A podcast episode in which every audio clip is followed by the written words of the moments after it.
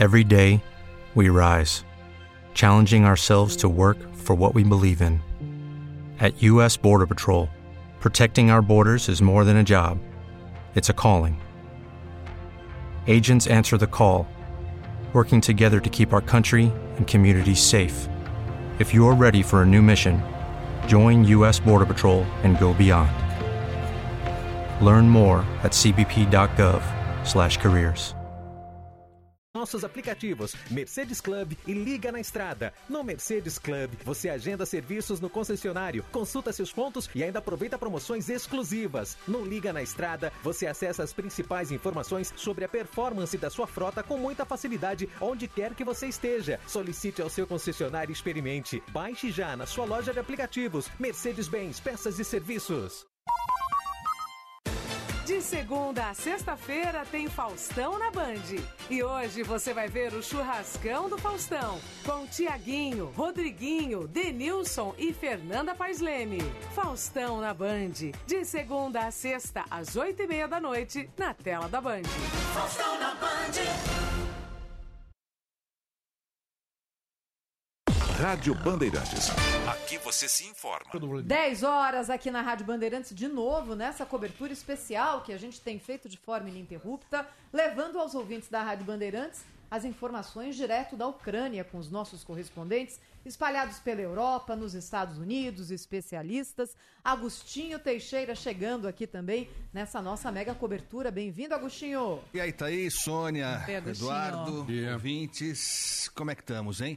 Olha, é, eu tô meio assustado. Eu tava ouvindo o Ian falando agora que ele acha que não vai. É, é um palpite, né? A sensibilidade do jornalista, e ele conhece muito bem dessa, dessa história toda ele estava dizendo aqui, né, que ele acha que não vai ter confronto em Kiev. Tomara, porque eu fiquei muito assustado, muito assustado com a notícia que chegou de que o presidente da Ucrânia está uh, estimulando o cidadão a reagir, a reagir com um coquetel molotov, aquela coisa toda. Pela desproporção do poderio militar, vai ser um genocídio. Tomara, tomara que isso não, não se confirme. não né? deve haver. A expectativa dos especialistas é justo o contrário, né, Agostinho? É que haja uma, vou chamar de entendimento entre as partes nesse momento, para que justamente. É um manda, o outro obedece, Exato, né? O entendimento. É esse tipo de entendimento. É. Mas não explícito, aberto, visível. É, Mas não há dúvida nenhuma, não há dúvida nenhuma que estamos há algumas horas, se é que já não foram tomadas as decisões e elas ainda não foram anunciadas, ou oficialmente ou visualmente, de que coisas devem mudar na Ucrânia a partir de agora. Economia e Mercado, com Juliana Rosa.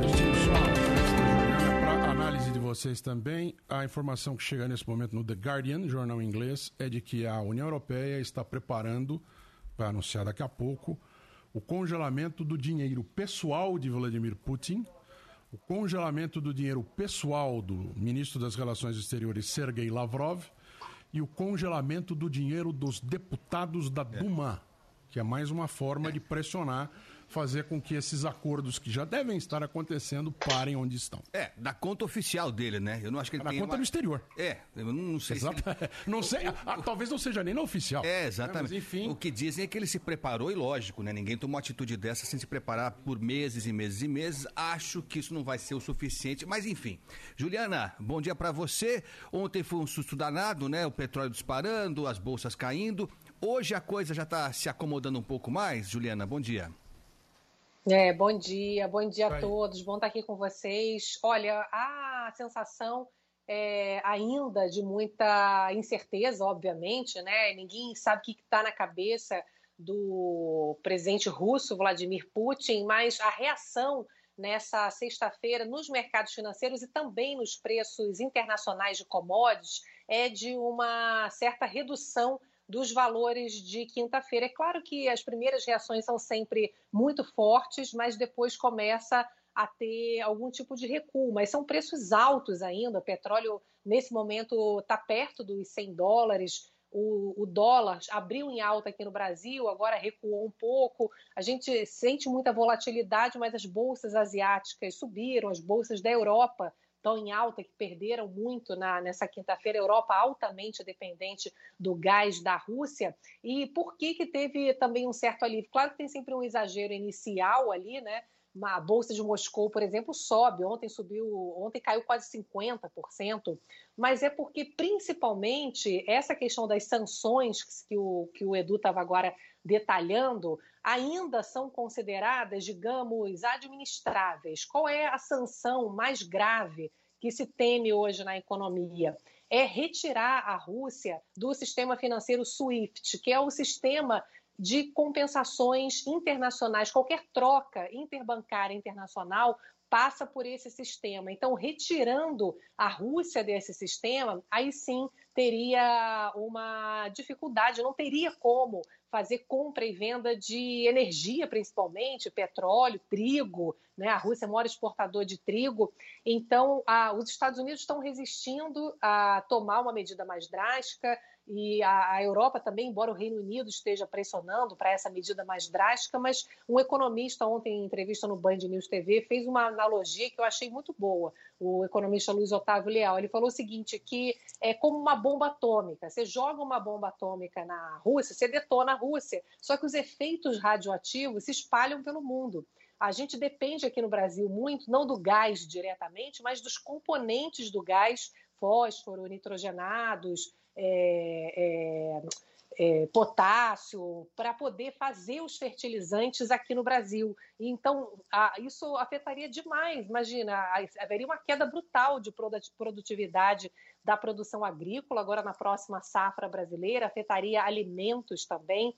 E uma outra questão que eu acho importante a gente pontuar é que, nesse momento, também há uma preocupação muito grande de como é que vai se comportar o dólar aqui no Brasil. A gente tinha até anteontem o dólar que chegou a cair abaixo de 5.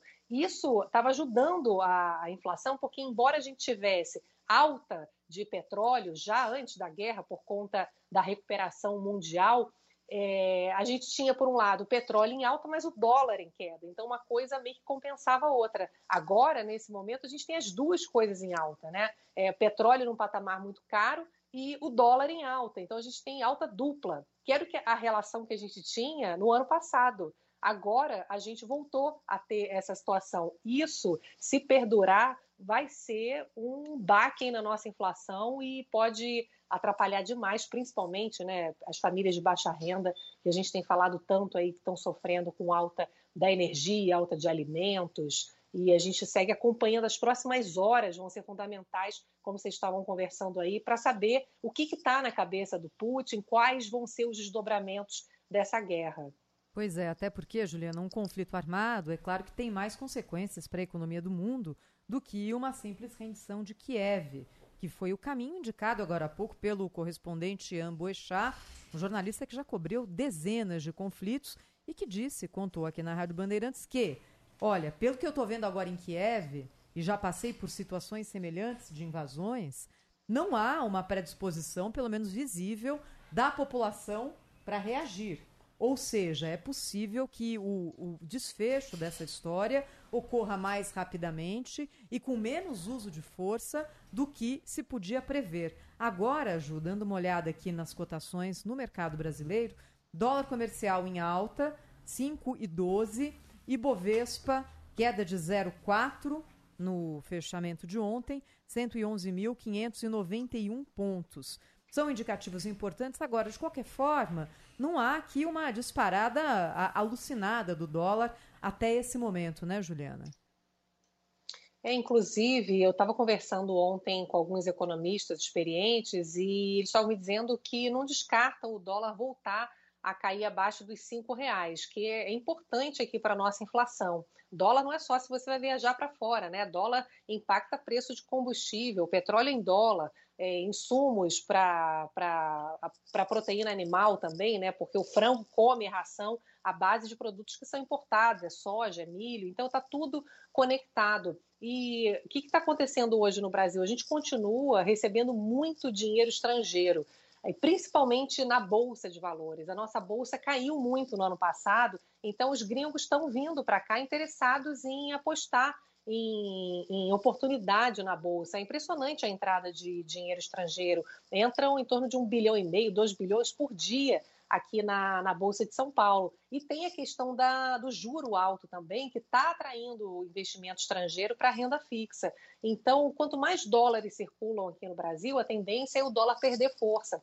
Então, isso pode voltar a depender de como é que vai ficar a situação de aversão a risco, porque por enquanto, no ano passado a gente tinha isso, né? As commodities estavam em alta. Normalmente, quando estão em alta, a gente é grande vendedor de commodities, a gente normalmente é, teria o dólar em queda, mas diante de tantas tensões que a gente teve aqui, políticas, fiscais e tal, acabou a gente tendo esse cenário que era péssimo para a nossa inflação. E aí, agora, no começo do ano, a gente estava colhendo essa essa entrada forte de fluxo estrangeiro no Brasil, com as commodities em alta, mas com o dólar em queda, e o virou. Né? Então, os dois estão subindo, como se atualizou agora há pouco, dólar e commodities, mas a, a depender novamente desses desdobramentos da guerra, a gente tem é, um fluxo estrangeiro forte vindo para o Brasil, continua, então é, isso pode segurar novamente um movimento de dólar mais baixo aqui no Brasil. Tem muita gente me perguntando, não só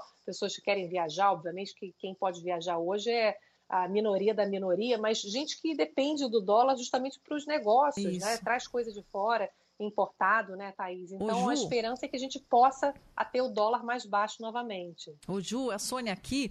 É, então, você, né, é, especialista em economia, você recebe aquelas agências de notícias que vem um monte de informação e notícia daqui, notícia dali, e muitas delas não são oficiais ou são especulações. É, o mercado tem reagido muito fortemente, muito rapidamente a isso.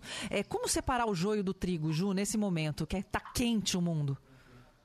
É, porque, o, o Soninha, a gente estava agora comentando isso até quando a gente, a gente prepara os, os gráficos, né, para ir atualizando na TV, e a todo momento cai, sobe, sobe, cai, a gente estava falando, olha, deixa como tá, e justamente a explicação é essa, é uma volatilidade enorme, porque ontem mesmo foi é, imediato, Sônia, quando o presidente americano Joe Biden fez uma, um pronunciamento, uma, uma entrevista coletiva e descartou a retirada da Rússia daquele sistema SWIFT, que seria a sanção mais grave, né, impedindo a Rússia de entrar no sistema que é o único sistema hoje basicamente utilizado para trocas interbancárias mundiais para é, vendas e compras né, entre países. Quando o Biden foi questionado sobre a retirada do, da Rússia desse sistema SWIFT, imediatamente as bolsas começaram a subir nos Estados Unidos fortemente. A bolsa, a Nasdaq fechou em alta, forte,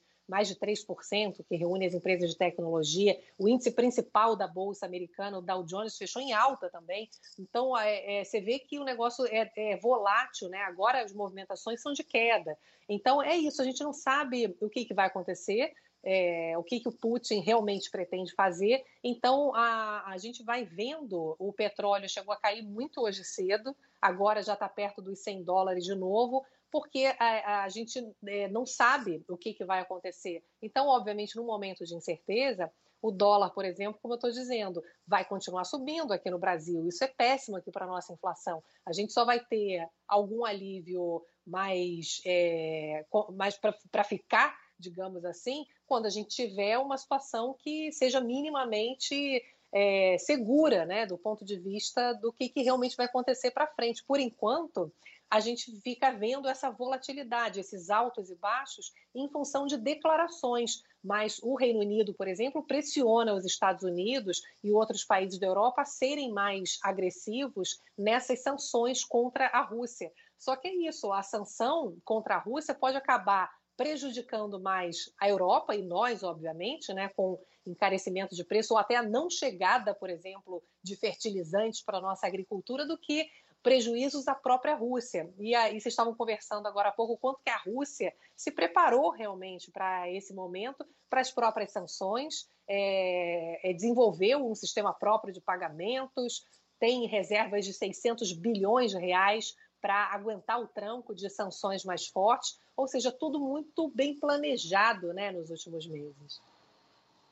Juliana Rosa, jornalista especializada em economia, sempre conosco aqui na Rádio Bandeirantes, ajudando o nosso ouvinte a entender esse embrólio gigante que já vinha. Olha, a gente não tem respiro, não é? Porque a gente está saindo aqui de ainda uma economia claudicante no mundo, por causa da Covid, de todas as quebras de produção que vieram junto com a pandemia, e na hora que parece que a gente começa a virar ali a chave, vem essa invasão da Ucrânia pela Rússia, virando tudo de cabeça para baixo de novo. Obrigada, Ju, bom trabalho. Obrigada, bom trabalho para vocês também. Invasão na Ucrânia. 10 e 15 vai marcar o quinto sinal. Com a gente agora aqui para falar um pouco mais sobre essa crise envolvendo Rússia e Ucrânia, o professor de Relações Internacionais da USP, professor Kai Lehmann. Professor, muito bom dia, obrigado por atender aqui a Rádio Bandeirantes. Bom dia, agradeço o convite, obrigado. Professor, a gente estava comentando agora há pouquinho é, que, de um lado, é, oficialmente, a TV ucraniana, inclusive, tem orientado os ucranianos a resistirem à ocupação russa, inclusive com coquetel Molotov, algo parecido. É, e de outro lado surge a informação que não é oficial, mas está ganhando força, de que o presidente ucraniano teria entrado em contato com o presidente russo para que houvesse uma possível negociação. É, qual o caminho o senhor acha que é mais viável? Porque se a guerra acontecer mesmo, se as tropas invadirem Kiev, houver confronto, a desproporção é tão grande que não dá para imaginar outra coisa que não seja um genocídio. O senhor acha que é possível mesmo que haja uma negociação para que essa ocupação não termine em tantas mortes, professor? Eu, acho que possível é, é por, por, dois motivos, dos dois lados. Por, por um lado, a, a Ucrânia não tem é, nenhuma chance real de vencer a Rússia num confronto, numa guerra convencional. Não, não existe. Né? É, então, está, eu acho que a, Ucrânia teria é, o interesse, sim, em é, tentar acabar com esse conflito eh, eh, o quanto antes eh, possível, porque simplesmente pode, pode gerar muitas mortes na Rússia, em soldados russos, mas não pode ganhar. E para Vladimir Putin, me parece que justamente esse risco de ganhar a guerra, mas não ganhar a paz, seria talvez um incentivo eh, para buscar uma, uma saída eh, negociada. Eh, simplesmente porque é, é, é relativamente fácil para a Rússia vencer a Ucrânia, mas seria muito complicado governar esse país de uma forma é, ordenada, minimamente competente, é, com um mínimo de segurança para é, a população, etc.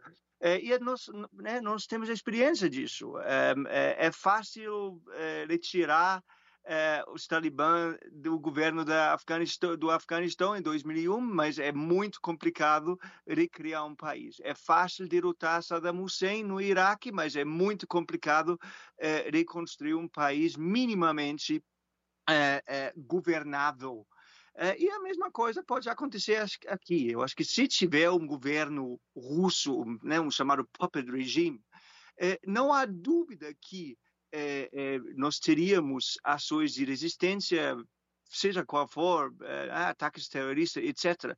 É, então, talvez seja uma saída para os dois lados, sim. Professor Cailema, Sônia Blota aqui, um prazer recebê-lo aqui no nosso, na nossa reportagem especial, na nossa cobertura especial, melhor dizendo, com toda essa situação que o mundo está vivendo. É, o povo ucraniano, historicamente, ele passou por grande sofrimento. Guerras, como a Segunda Guerra Mundial, sofreu muito no regime soviético, principalmente de Stalin. O chamado Holodomor o Lodomor, melhor dizendo, a grande fome né, sobre o regime de Stalin, teria matado mais de 3 milhões de ucranianos. A pergunta que eu faço, aliás, duas em uma. Como que o senhor entende que o povo ucraniano vai reagir à invasão, à invasão russa ou mudança de regime, porque a gente não sabe ainda como é que vai ficar, e quais serão as consequências imigratórias para a Europa, professor? Um, eu acho que a segunda pergunta é mais fácil, porque nós já temos, uh, a, a, gente já tem um fluxo migratório, uh, principalmente para a Polônia, uh, mas também para a Romênia e vários outros países. e isso, sem dúvida, aumentaria muito em caso uh, de uma uh, de uma ocupação e mudança de regime uh, inspirada entre aspas pelo Vladimir Putin. Então a Europa teria a União Europeia teria certamente um interesse numa numa saída negociada. a primeira Uh, a primeira pergunta da senhora uh, talvez seja um pouco mais difícil, mas me parece, me parece, uh, pelo histórico que a senhora colocou, que seria muito difícil para um regime russo governar esse país de uma forma é, é, minimamente pacífica, de uma forma que é, pudesse minimamente garantir a segurança, não somente para a população, mas para o próprio governo, para o próprio regime.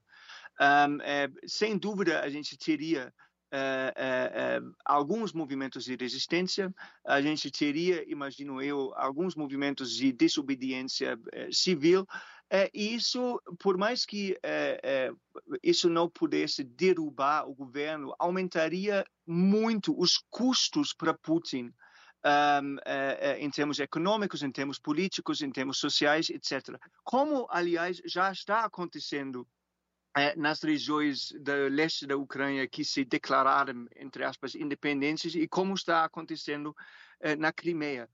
a Crimeia é um, um um poço sem fundo, né? É, é, é, né? é um, é um só, a Rússia só gasta lá. Um, não traz economicamente, politicamente, nenhum benefício. Agora, amplia isso para a Ucrânia inteira e você tem um problema se você for o governo russo. Opa, a gente travou aqui o contato, que é por Skype com o professor de Relações Internacionais da USP, Kai Lehmann, falando conosco sobre também o que significa a Ucrânia passar a depender da Rússia, num ponto de vista muito importante, ouvinte da Rádio Bandeirantes, indicando que não é só glória, não é só poder militar, mas custo também para a, a Rússia, caso o desfecho siga nesse sentido. E a, a Sônia tinha perguntado sobre imigração, é a Polônia nesse momento, não é, Sônia? Que recebe a Exatamente. maior parte daquelas pessoas que deixam a Ucrânia. Se fala já em 100 mil.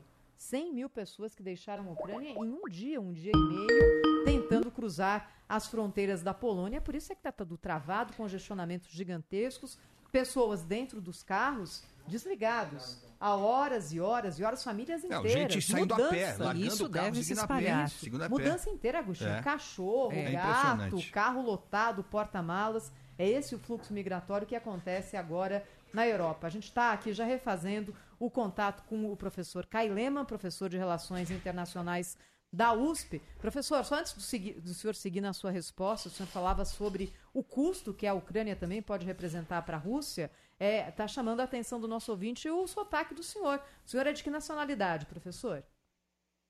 Eu sou alemão. Ah, mas fala um português muito bom, muito, muito bom. bom. Professor, então, seguindo aqui de onde travou a nossa ligação, só falava sobre o que a Ucrânia representa também de custos para a Rússia.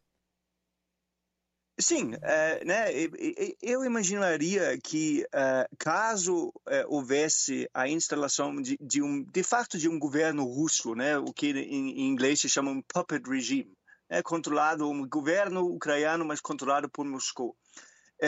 Nesse caso, uh, a gente sem dúvida teria uh, movimentos de resistência, uh, desobediência civil até um certo grau, uma uma queda brusca de investimentos vindo do exterior na na Ucrânia por razões políticas, por causa da instabilidade econômica política que isso representaria, e tudo isso seriam custos que teriam ser bancados por Moscou, uh, pelo, uh, por Vladimir Putin. Uh, e eu não sei se vocês pegaram ou não, mas eu, eu falei sobre a Crimeia. desde a anexão da Crimeia pela Rússia em 2014, a Crimeia só gera custos para a Rússia. Não, não acrescenta economicamente, financeiramente, não acrescenta absolutamente nada, só gera custos. Agora, amplia isso né, muitas vezes, é, aplicando isso à, à Ucrânia inteira, e a Rússia, e Vladimir Putin especificamente, teria um enorme problema. Professor Lehmann, o Ocidente que está retalhando né, a, a, Rússia com sanções econômicas, né, preços do petróleo, do gás subindo muito, em um mundo que já estava é, com processo inflacionário alto. A Thaís muito bem colocou aqui a questão da, da Covid-19, né, que nós estamos saindo de uma pandemia é, nesse momento. A Rússia pode retalhar a Europa com sanções da área energética, principalmente com gás, já que a Europa é extremamente dependente do gás russo, professor? Ah, pode, sim, e, e vai, né? É, é, sem, sem a menor dúvida. É, é caso é, houvesse uma, o caso haja uma, uma é, ações desse tipo, mais ações desse tipo por parte da Europa, a Rússia, sem dúvida, teria algo, uma retaliação desse tipo. Porém, vale, vale a pena lembrar que a Rússia pode, pode cortar é, o fornecimento de gás para a Alemanha. A Alemanha depende é, a Alemanha depende de 50% do seu, é, seu gás natural da Rússia. Porém, isso também seria uma perda de renda para a Rússia. Né? É, e a Rússia está numa situação econômica muito complicada, está numa situação é, financeira muito complicada. Então, Vladimir Putin teria que avaliar até que ponto ele um, pode. Um, ele pode, vamos dizer, fechar as portas para essas fontes de renda que, que no momento ele tem. Então, sim, os dois lados tendem a, ter coisas a perder. A questão é, e, eu diria isso é uma questão principalmente para a Europa, até que ponto é, a Europa é, realmente quer defender aqui valores de democracia de, de, de, não intervenção né, para mudar governos. e até que ponto a Europa está preparada a assumir os custos econômicos dessa postura. e o que a União Europeia tem feito nos últimos dias me deixa é, triste, preocupado, é, envergonhado, é, porque a, a resposta, é, por enquanto, é, ameaça muito, mas fez relativamente pouco é, diante da gravidade da, da situação, a meu ver. Nós estamos conversando com o professor Kai Lehmann, que é professor de Relações Internacionais da USP, professor. Aliás, quem concorda com o senhor é o presidente da Ucrânia. Ele, ele disse claramente que acha que que a Europa está fazendo pouco, que esperava mais. As retaliações estão sendo anunciadas, mas não parece que serviram até agora para conter o ímpeto do presidente Vladimir Putin. Professor, o que, que é de verdade na, na versão russa de que as províncias rebeldes que foram reconhecidas pelo governo russo é, em que havia violência, que o governo ucraniano estaria agindo forma de forma violenta contra esses cidadãos russos na Ucrânia. O que, o que há de verdade nisso? De fato, há uma ação agressiva, violenta, da, do, ou havia do governo ucraniano contra esses ucranianos que se consideram ainda russos, professor? Não, isso, isso é né, notícia falsa, isso é mentira. Até porque é, a Ucrânia, o governo ucraniano tem muito pouco controle sobre essas províncias. Essas províncias estão sendo controladas por rebeldes russos, eh, cidadãos ucranianos que se consideram russos. Um, e eh, essas províncias estão sendo apoiadas financeiramente em termos de armas pelo governo russo. Então, a ideia de que eh, o governo ucraniano eh, poderia entrar lá e, e cometer genocídio é, é, é ridícula. É, é, é, absolutamente ridícula. Isso não é mais nada, não é, não é mais nada do que é, uma uma é, uma mentira para justificar a invasão que está acontecendo. Professor Kai Lehmann, professor de Relações Internacionais da USP. Queria colocar mais dois assuntos aqui para a gente encerrar a nossa conversa, professor, mas são dois daqueles. O primeiro é China Como é que o senhor está vendo hoje o papel da China nesse conflito? A China que está quietinha, quietinha aí. Pelo que é, Putin já deu declarações, pelas movimentações, pela forma de agir do governo russo, o senhor acha que a Rússia quer mais do que a Ucrânia? É, sim, o, o, Vladimir Putin subiu, uh, chegou a perder na Rússia em 1999 como um objetivo. E ele deixou esse objetivo bem claro. Ele, que, uh, ele tinha como objetivo reestabelecer a Rússia como uma grande potência. E ele tem agido de forma militar, de forma agressiva, onde ele considera eh, que esse objetivo se eh, eh, ameaçado. Ele ajudou rebeldes na, na Geórgia, ele anexou a Crimeia e sustenta repúblicas, entre aspas, rebeldes no leste da Ucrânia e agora está fazendo uma, uma invasão militar num país de mais de 40 milhões de habitantes. então, tem, tem uma expressão em inglês, uh, e eu mencionei isso em várias outras entrevistas que uh, uh, quando alguém te fala quem ele é, acredita na primeira vez. If, if, someone tells you who they are, believe them the first time. E, Vladimir Putin deixou muito claro, ou deixa muito claro há 20 anos quem ele é. O problema que nós temos, principalmente na Europa e até um certo ponto nos Estados Unidos, é que nós sempre é, pelo visto, acreditávamos que é, a gente pode é, pacificá-lo, que a gente pode assim, dar justamente o suficiente para deixar ele quieto. E isso não funcionou. Não funcionou, né? É, a gente ameaçou, é, a gente está ameaçando agora é, sanções duras. A gente ameaçou as sanções duras sete anos atrás, em 2014, quando ele anexou território ucraniano é, é, sem que houvesse nenhuma reação militar, nenhuma nada. Né? Eu entendo a, é, a resistência forte de se envolver num conflito militar contra a Rússia na Ucrânia. Isso, eu não estou dizendo aqui que a OTAN deve invadir a, a Ucrânia, mas a, o, o Ocidente, de um modo geral, tem que adotar uma postura muito forte e muito firme com a Rússia eh, e deveria ter feito isso 10, 15, 20 anos atrás e não fez e agora está pagando o preço.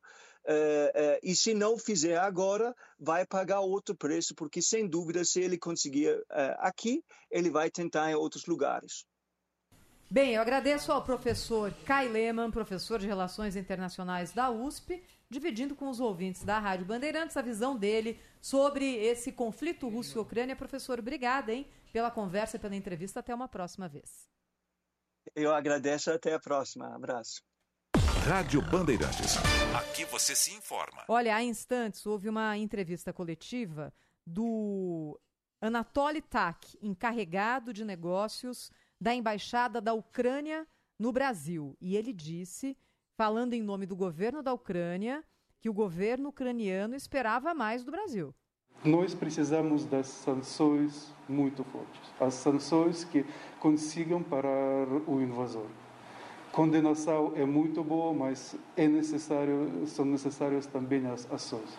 Nós gostaríamos de contar com o apoio do Brasil. Nós estamos vendo uh, pronunciamento de, de muitas autoridades brasileiras e o, principal é que o Brasil numa, está apoiando a solução, solução política e diplomática do conflito.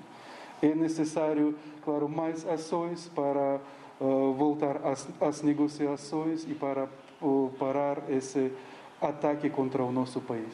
Bem, esse é o encarregado da embaixada da Ucrânia no Brasil.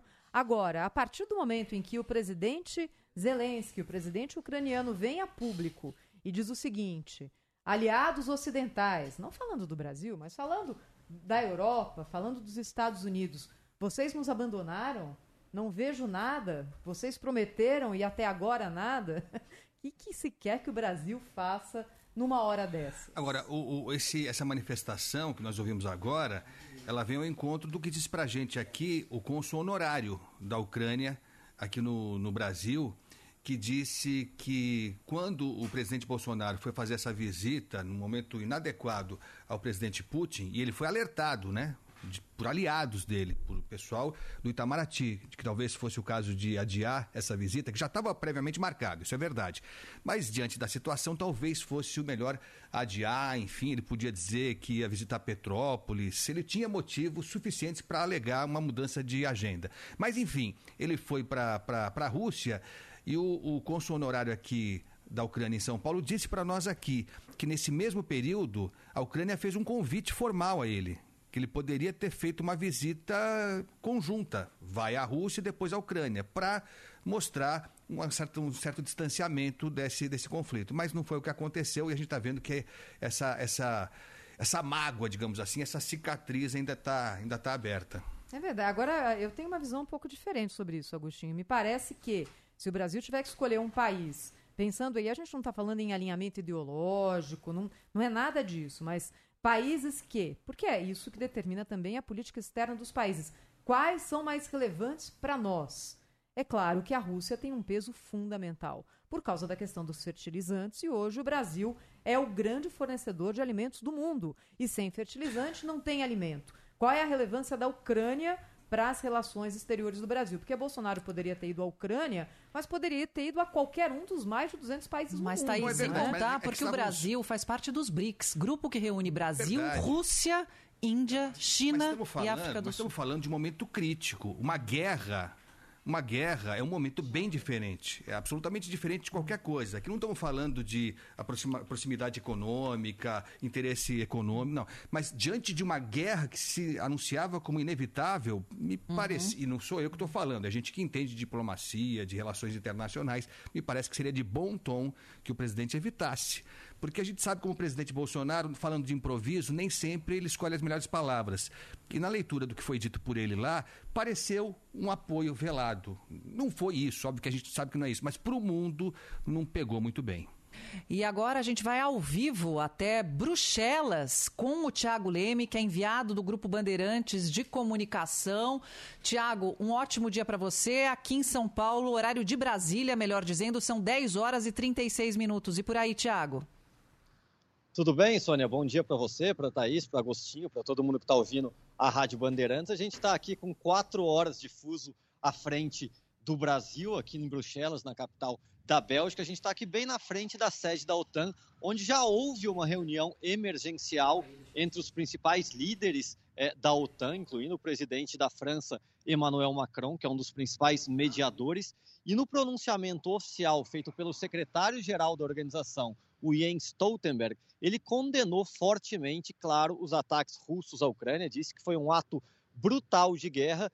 Entre as medidas anunciadas estão sanções econômicas à Rússia, uma ajuda econômica também à Ucrânia no valor de 1,2 bilhões de euros, ajuda essa que vai vir dos membros é, da União Europeia, e também está prevista hoje, de forma virtual, uma nova reunião entre os membros da organização. Nessa reunião, a previsão é que participe via videoconferência também o presidente dos Estados Unidos, o Joe Biden. É, então, nas próximas horas, é, mais é, provavelmente deve acontecer mais um pronunciamento do secretário-geral. A movimentação que a gente tem acompanhado aqui na frente da sede da OTAN, que, para quem não conhece Bruxelas, fica um pouco afastada do centro da cidade, mas já tem muitos ucranianos chegando aqui na frente estão é, passando aqui atrás de mim, às vezes, muitos com bandeiras da Ucrânia, com cartazes, com faixas, para fazer aí esse protesto, já que o presidente da Ucrânia também, o Zelensky, né, falou que se sentiu um pouco abandonado, está sentindo falta de apoio de alguns países. Então a gente aguarda para ver se a OTAN vai anunciar nas próximas horas alguma nova medida, Sônia. Tiago, e eles devem estar tá bem bravos, né? Porque a OTAN está sendo colocada à prova, está em xeque, e inclusive para o que todos os especialistas chamam de uma nova ordem internacional. Como é que se sente esse clima por aí? Com certeza. É, há sim esse protesto, é, não é à toa que eles estão aqui com, com faixas e com, e com cartazes é, de protesto contra a organização do Tratado do Atlântico Norte. O que ontem o Stoltenberg falou no pronunciamento é que não há nenhuma previsão, pelo menos nesse momento, de que membros da OTAN, de que tropas da OTAN invadam a Ucrânia. O que está acontecendo é uma movimentação de aviões militares e também de tropas do exército para países vizinhos da Ucrânia, mas como precaução nesse momento. O que acredita-se é que a OTAN só entraria com força, só atacaria a Rússia se países membros da OTAN fossem atacados. Vai lembrar que a Ucrânia não é um membro da OTAN, né? A Ucrânia tem uma boa relação, é até cogitado que a Ucrânia faça parte da OTAN, quem sabe no futuro. E esse, é claro, é um dos grandes motivos que a Rússia está atacando é a Ucrânia, né? É um dos motivos da guerra. O Vladimir Putin não, não, não admite de maneira nenhuma que a Ucrânia entre para a OTAN. Território estratégico, né, Tiago? É uma isso, essa, essa briga aí já, já leva um tempo. E eu aproveito então para te perguntar é, como é que está o clima da população na Europa que você sente, né? Você está no, no centro aí, né? No, no calor de, de tudo que está acontecendo. E com a guerra no continente europeu, essa questão dos imigrantes, da imigração, é muito importante. Com certeza. Eu cheguei hoje aqui em Bruxelas, né, mas em Paris é onde eu moro, estava acompanhando tudo isso. Lá a repercussão é muito grande, como é em todos os países da Europa. Né? O Macron, por ter uma influência muito grande é, no Parlamento Europeu, um dos mediadores. Inclusive, há duas semanas ele esteve lá em Moscou, se reuniu com o Putin, depois manteve contatos telefônicos, tentando é, achar uma solução pacífica. E ontem o presidente, o Emmanuel Macron, inclusive no discurso, falou que não teve sucesso nessa conversa que ele teve do Putin. Um dos, um dos grandes temas dessa reunião emergencial aqui na OTAN foi justamente o que você acabou de abordar, essa questão dos refugiados, né, que é sempre um tema muito delicado aqui na Europa e certamente milhões de ucranianos, falam de até em 4 milhões de ucranianos que poderiam deixar o país. Já está acontecendo uma movimentação grande para países vizinhos, como a Polônia, como a Moldávia. É, é, a gente tem relatos de filas muito grandes para deixar o país ali nas fronteiras. Então, certamente, isso vai se amplificar nos próximos dias e por isso foi um tema. Os países, em geral, o que, que, a, gente, o que a gente conversa aqui com jornalistas mais especializados, que cobrem faz tempo, que estão ligados à OTAN, é que os membros estão de braços abertos, estão é, prevendo receber sim esses milhares de refugiados, só estão é, organiz, se organizando para ver qual vai ser a melhor maneira possível. Inclusive na França, Sônia, além do Macron, até a oposição ao Macron, a extrema-direita, como Marine Le Pen, fala em receber esses refugiados é, nos principais países da Europa, inclusive na França. Nós estamos conversando com o Tiago Leme, que é o enviado especial do Grupo Bandeirantes a Bruxelas. Está lá em frente ao prédio da OTAN. O Tiago, é, surgiu a informação aqui de que já haveria um início de tentativa de negociação do presidente ucraniano com o presidente da Rússia. A gente sabe que confronto por confronto, no campo de batalha, não, não dá para saída a Ucrânia, né? Então seria de fato algo terrível se houvesse algum confronto militar em Kiev. É, mas começa a surgir a, a esperança de que se trate essa questão toda de forma diplomática. Né? Lógico que não, não, é, em paridade, porque não dá para falar em paridade entre a Rússia e a Ucrânia, mas enfim, o que se tenta evitar é um confronto militar. Essa, essa possibilidade está sendo aventada por aí e talvez isso justifique essa certa passividade da OTAN em relação ao avanço da Rússia, Tiago? É, como você falou, o poder bélico da Rússia é infinitamente maior do que a Ucrânia. Né? A Ucrânia, por mais que esteja tentando se defender, a gente tem notícias aí que eles estão até é, armando a população civil, ensinando a fazer coquetéis molotov, né? mas o poder bélico da Rússia é muito maior. Por isso, uma solução é pacífica, uma solução no diálogo é o esperado, mas vale lembrar que já estava sendo esperado isso duas semanas atrás, né? Foi um dos motivos do deslocamento do Macron até lá e não deu certo. O Putin é, não ouviu os pedidos é, de solução pacífica, invadiu a Ucrânia. Então, claro, existe a expectativa hoje, de novo, dos membros da OTAN de que possa haver um cessar-fogo, mas eles estão preparados para tudo, sabem que não é fácil dialogar com Putin. É, o presidente da Ucrânia é, está é, eu, ele me parece nos últimos discursos não, bastante acuado, né? Ele sabe que não tem na força condições de lutar com a, com a Rússia. Por isso, é, um diálogo é, é, é, é esperado por ele e os membros da OTAN também é, imaginam que isso possa acontecer, sim. Tiago Leme, o enviado especial do Grupo Bandeirantes a Bruxelas. Tiago, muito obrigado pela participação aqui no Manhã Bandeirantes e bom trabalho para todos nós. A gente segue por aqui. Muito obrigado. Um grande abraço para vocês. Abração. Rádio Bandeirantes. Fechada com você. Fechada com a verdade. Com a verdade. Agora 10h43, direto de Brasília, Natália Paz e a reação das autoridades brasileiras. Oi, Natália. Oi, Thaís. Bom dia para você e para todo mundo que nos acompanha. A gente continua né, com esses desdobramentos e reflexos aqui no Brasil, aguardando também um posicionamento oficial por parte do governo federal, principalmente em relação a cerca de 500 brasileiros que estão morando, que moram na Ucrânia e estão lá neste momento sem saber o que fazer.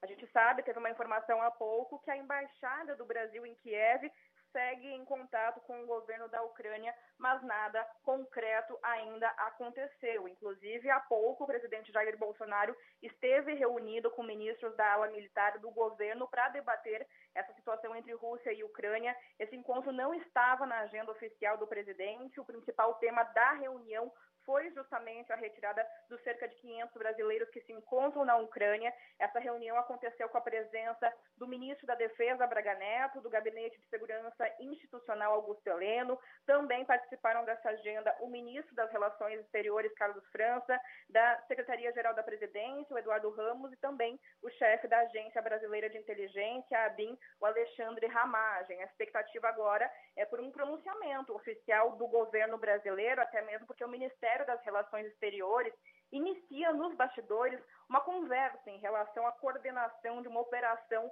para a retirada desses brasileiros na Ucrânia. Segundo os cálculos do Itamaraty, como a gente vem falando, cerca de 500 brasileiros moram hoje no país e o governo federal está aguardando a reabertura do espaço aéreo para a possibilidade de fretar aviões e vagões de trens para resgatar esses brasileiros, mas a ideia inicial, pelo menos até o momento, é de que esses custos deverão ser rateados pelos resgatados com a exceção daqueles que não tiverem condições financeiras. E a possibilidade de envio de um avião da FAB, pelo menos até este momento, para o resgate, é considerada muito remota. Enquanto isso, o presidente Jair Bolsonaro também não se pronuncia oficialmente em relação a esse assunto. Ontem a gente acompanhou o vice-presidente Hamilton Mourão, criticou essa investida das tropas do presidente russo Vladimir Putin. Segundo ele, o Brasil adota uma posição bastante clara em defesa da soberania ucraniana. A gente tem um trecho da fala dele. O Brasil não está neutro. O Brasil deixou muito claro que ele respeita a soberania da Ucrânia. Então o Brasil não concorda com uma invasão do território ucraniano. Isso é uma realidade. Só que durante a tradicional live de toda quinta-feira, o presidente Jair Bolsonaro ontem à noite criticou essa declaração de Mourão, acabou desautorizando o vice-presidente. O Bolsonaro disse que só tomará decisões depois de conversar com outros ministros, conversa essa que, como eu disse, aconteceu há pouco, agora aqui em Brasília. E ontem também ele ressaltou que a última palavra é sempre do presidente. O artigo 84 da Constituição que diz que quem fala sobre esse assunto é o presidente. E o presidente chama-se Jair Messias Bolsonaro. Quando é que eu falo qualquer coisa sobre esse problema Rússia-Ucrânia? Eu falo depois de ouvir o ministro Carlos França, das Relações Interiores, e o da Defesa, Braga Neto. E ponto final. Enquanto isso, as repercussões continuam, os pré-candidatos ao Planalto, agora neste ano de 2022, voltam ao discurso eleitoral falando aí sobre a invasão da Ucrânia pela Rússia. Por exemplo, o Sérgio Moro do Podemos repudiou a guerra e chamou de violação da soberania ucraniana. O ex-juiz ainda condenou uma nota divulgada pela bancada do PT no Senado, que condena os Estados Unidos e a OTAN pela atitude aí contra a Rússia. Por causa também dessa repercussão negativa, o partido apagou a nota e condenou o uso da força para a resolução de conflitos. O ex-presidente Lula aproveitou também o momento para atacar o presidente Jair Bolsonaro, que a gente lembra recentemente se encontrou com o presidente russo Vladimir Putin. Ele fez essa viagem internacional em que acabou aí ficando ao lado de Putin, pedindo aí uma solução democrática, pacífica. O Ciro Gomes, do PDT, chamou a atenção para os reflexos da crise provocada pelo conflito na Ucrânia, como a alta do petróleo. Na internet, ele cobrou preparação do Planalto, especialmente porque considera o atual governo frágil, despreparado e perdido, nas palavras de Ciro Gomes. O pré-candidato do PSDB, João Dória, afirmou que a guerra nunca é resposta para nada. O governador de São Paulo ainda ressaltou que a melhor saída para o conflito é o diálogo e a, e a diplomacia diplomacia. Agora a gente está aguardando esse posicionamento oficial por parte do Itamaraty, por parte do governo federal, para saber o que de fato vai acontecer com esses brasileiros que seguem na Ucrânia sem saber o que fazer. Eu volto com vocês. Natália Paz, direto de Brasília, trazendo posição do governo brasileiro. Esse, essa lavação de roupa, obrigada, viu, Natália? Essa lavação de roupa suja em público também que aconteceu envolvendo o vice Mourão e o presidente Jair Bolsonaro. Mourão saiu falando, não combinou com o presidente, não cabe a ele, de fato, falar como representante do governo brasileiro sobre questões internacionais e aí na live o presidente se claramente se mostrou irritado dizendo: "Olha, cabe a mim ter o posicionamento brasileiro a respeito disso só a mim, e é verdade, isso é constitucional. Agora, também Mourão não disse que estava falando em nome do governo. O que ficou aqui é que tem um climão entre eles que já dura muito Olha, tempo. A né? gente está falando de uma guerra que pode ter proporções. Já tem, né? Proporções trágicas, enfim. Um conflito é o maior depois da Segunda Guerra. Só isso já é suficiente para dimensionar o problema que a gente está tratando. E aí, e aí é, o nosso presidente, o vice-presidente, é, tratam de coisas tão mesquinhas, tão pequenas, tão rasteiras. É uma pena isso, é uma pena, né? Porque o Brasil já foi conhecido como uma nação que se impunha pelo diálogo, chegou a tratar de assuntos envolvendo outras nações como, intermedi como intermediário, uma das maiores diplomacias do mundo. É, é, o Brasil foi reconhecido durante muito tempo por isso, né? pela capacidade que tinha de manter se, manter distante das duas partes e por isso ser interlocutor.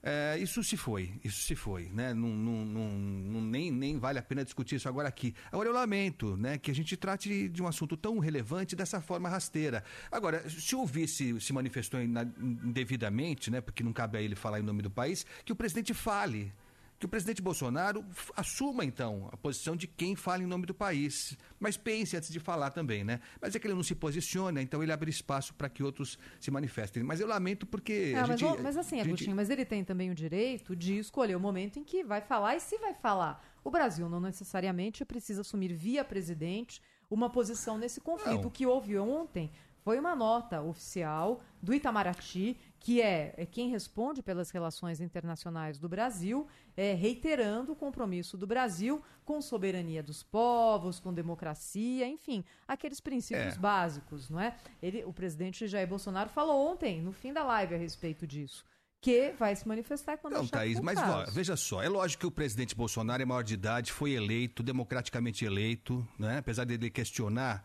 a nossa democracia, mas ele foi eleito democraticamente e tem todo o direito de decidir como ele conduz as questões. Mas acho que o mundo espera um pouco mais do Brasil. Acho que o mundo espera um pouco mais do Brasil. Ontem nós discutíamos aqui, ele participou de uma inauguração e você até ponderou, acho que de forma adequada, que talvez não fosse o local adequado para ele falar. Talvez, talvez Sorry? não. Foi. Isso falha não, nossa. Não é, não é pra eu parar de falar, não, né, Thaís? Não, não, ah, falha então, nossa. Então, tá Foi bom. uma Tem sutileza. Não, não, não, jamais. Mas olha, você ponderou, e eu depois eu concordei, numa inauguração, né, no interior de São Paulo, talvez não fosse o local adequado para ele falar desse assunto. Mas não é na live também que ele vai falar, né? Na live, ali, naquela live que a gente conhece de quinta-feira, também não era o local adequado para ele falar desse conflito. Mas enfim, eu, eu, apenas lamento, eu lamento demais. Acho que o Brasil perde oportunidades. E, e o mundo cobra isso. Em algum momento o mundo vai cobrar isso da gente. Agora são 10h52, informação ao vivo, chegando da reportagem da Rádio Bandeirantes, com o repórter Lucas Josino. Oi, Lucas.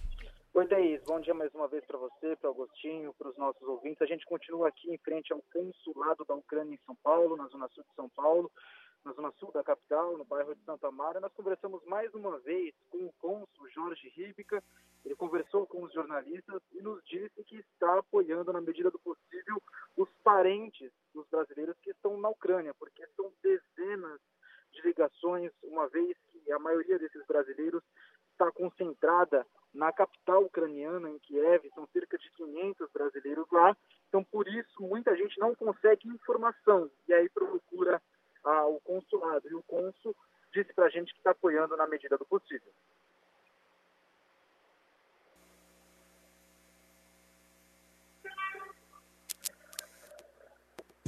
todo o apoio possível. Cabe ao governo brasileiro as informações, tanto via Itamaraty quanto ao consulado do Brasil na Ucrânia. É um momento difícil? Muito difícil, muito angustiante. Acreditamos e estamos solidários a todos. Como sei que os brasileiros estão solidários com todos os ucranianos. Nós continuamos conversando com alguns brasileiros que estão em Kiev e eles têm nos relatado muita preocupação, desespero, porque passam a ver a guerra agora com os próprios olhos. Vêm alguns, algumas tropas russas já chegando à capital ucraniana e nos disseram que estão muito preocupados. Um deles é o engenheiro elétrico Davi Abu Gabriel, está há três meses na capital ucraniana, ele morava em São Paulo, estudava aqui, mas decidiu fazer um outro curso na Ucrânia, também trabalhar lá. Ele está com dois amigos brasileiros e nos contou que passou a noite com dificuldade e também amanhã de hoje ele vai contar para a gente agora o que ele viu. Hoje, o dia, né? Desde a madrugada começou tenso. Como sabem, é, a Rússia invadiu Kiev e às 4h20 exatamente caiu mísseis e um caiu até perto de mim. Estávamos aqui esperando se entraria ou não no bunker. Acabamos saindo correndo pro bunker depois disso, caiu bem perto, uns dois quilômetros. parecia que a noite virou dia. É, eu até comentei com meus amigos de tanto de tanta explosão e a luz, né, vindo em nossa direção.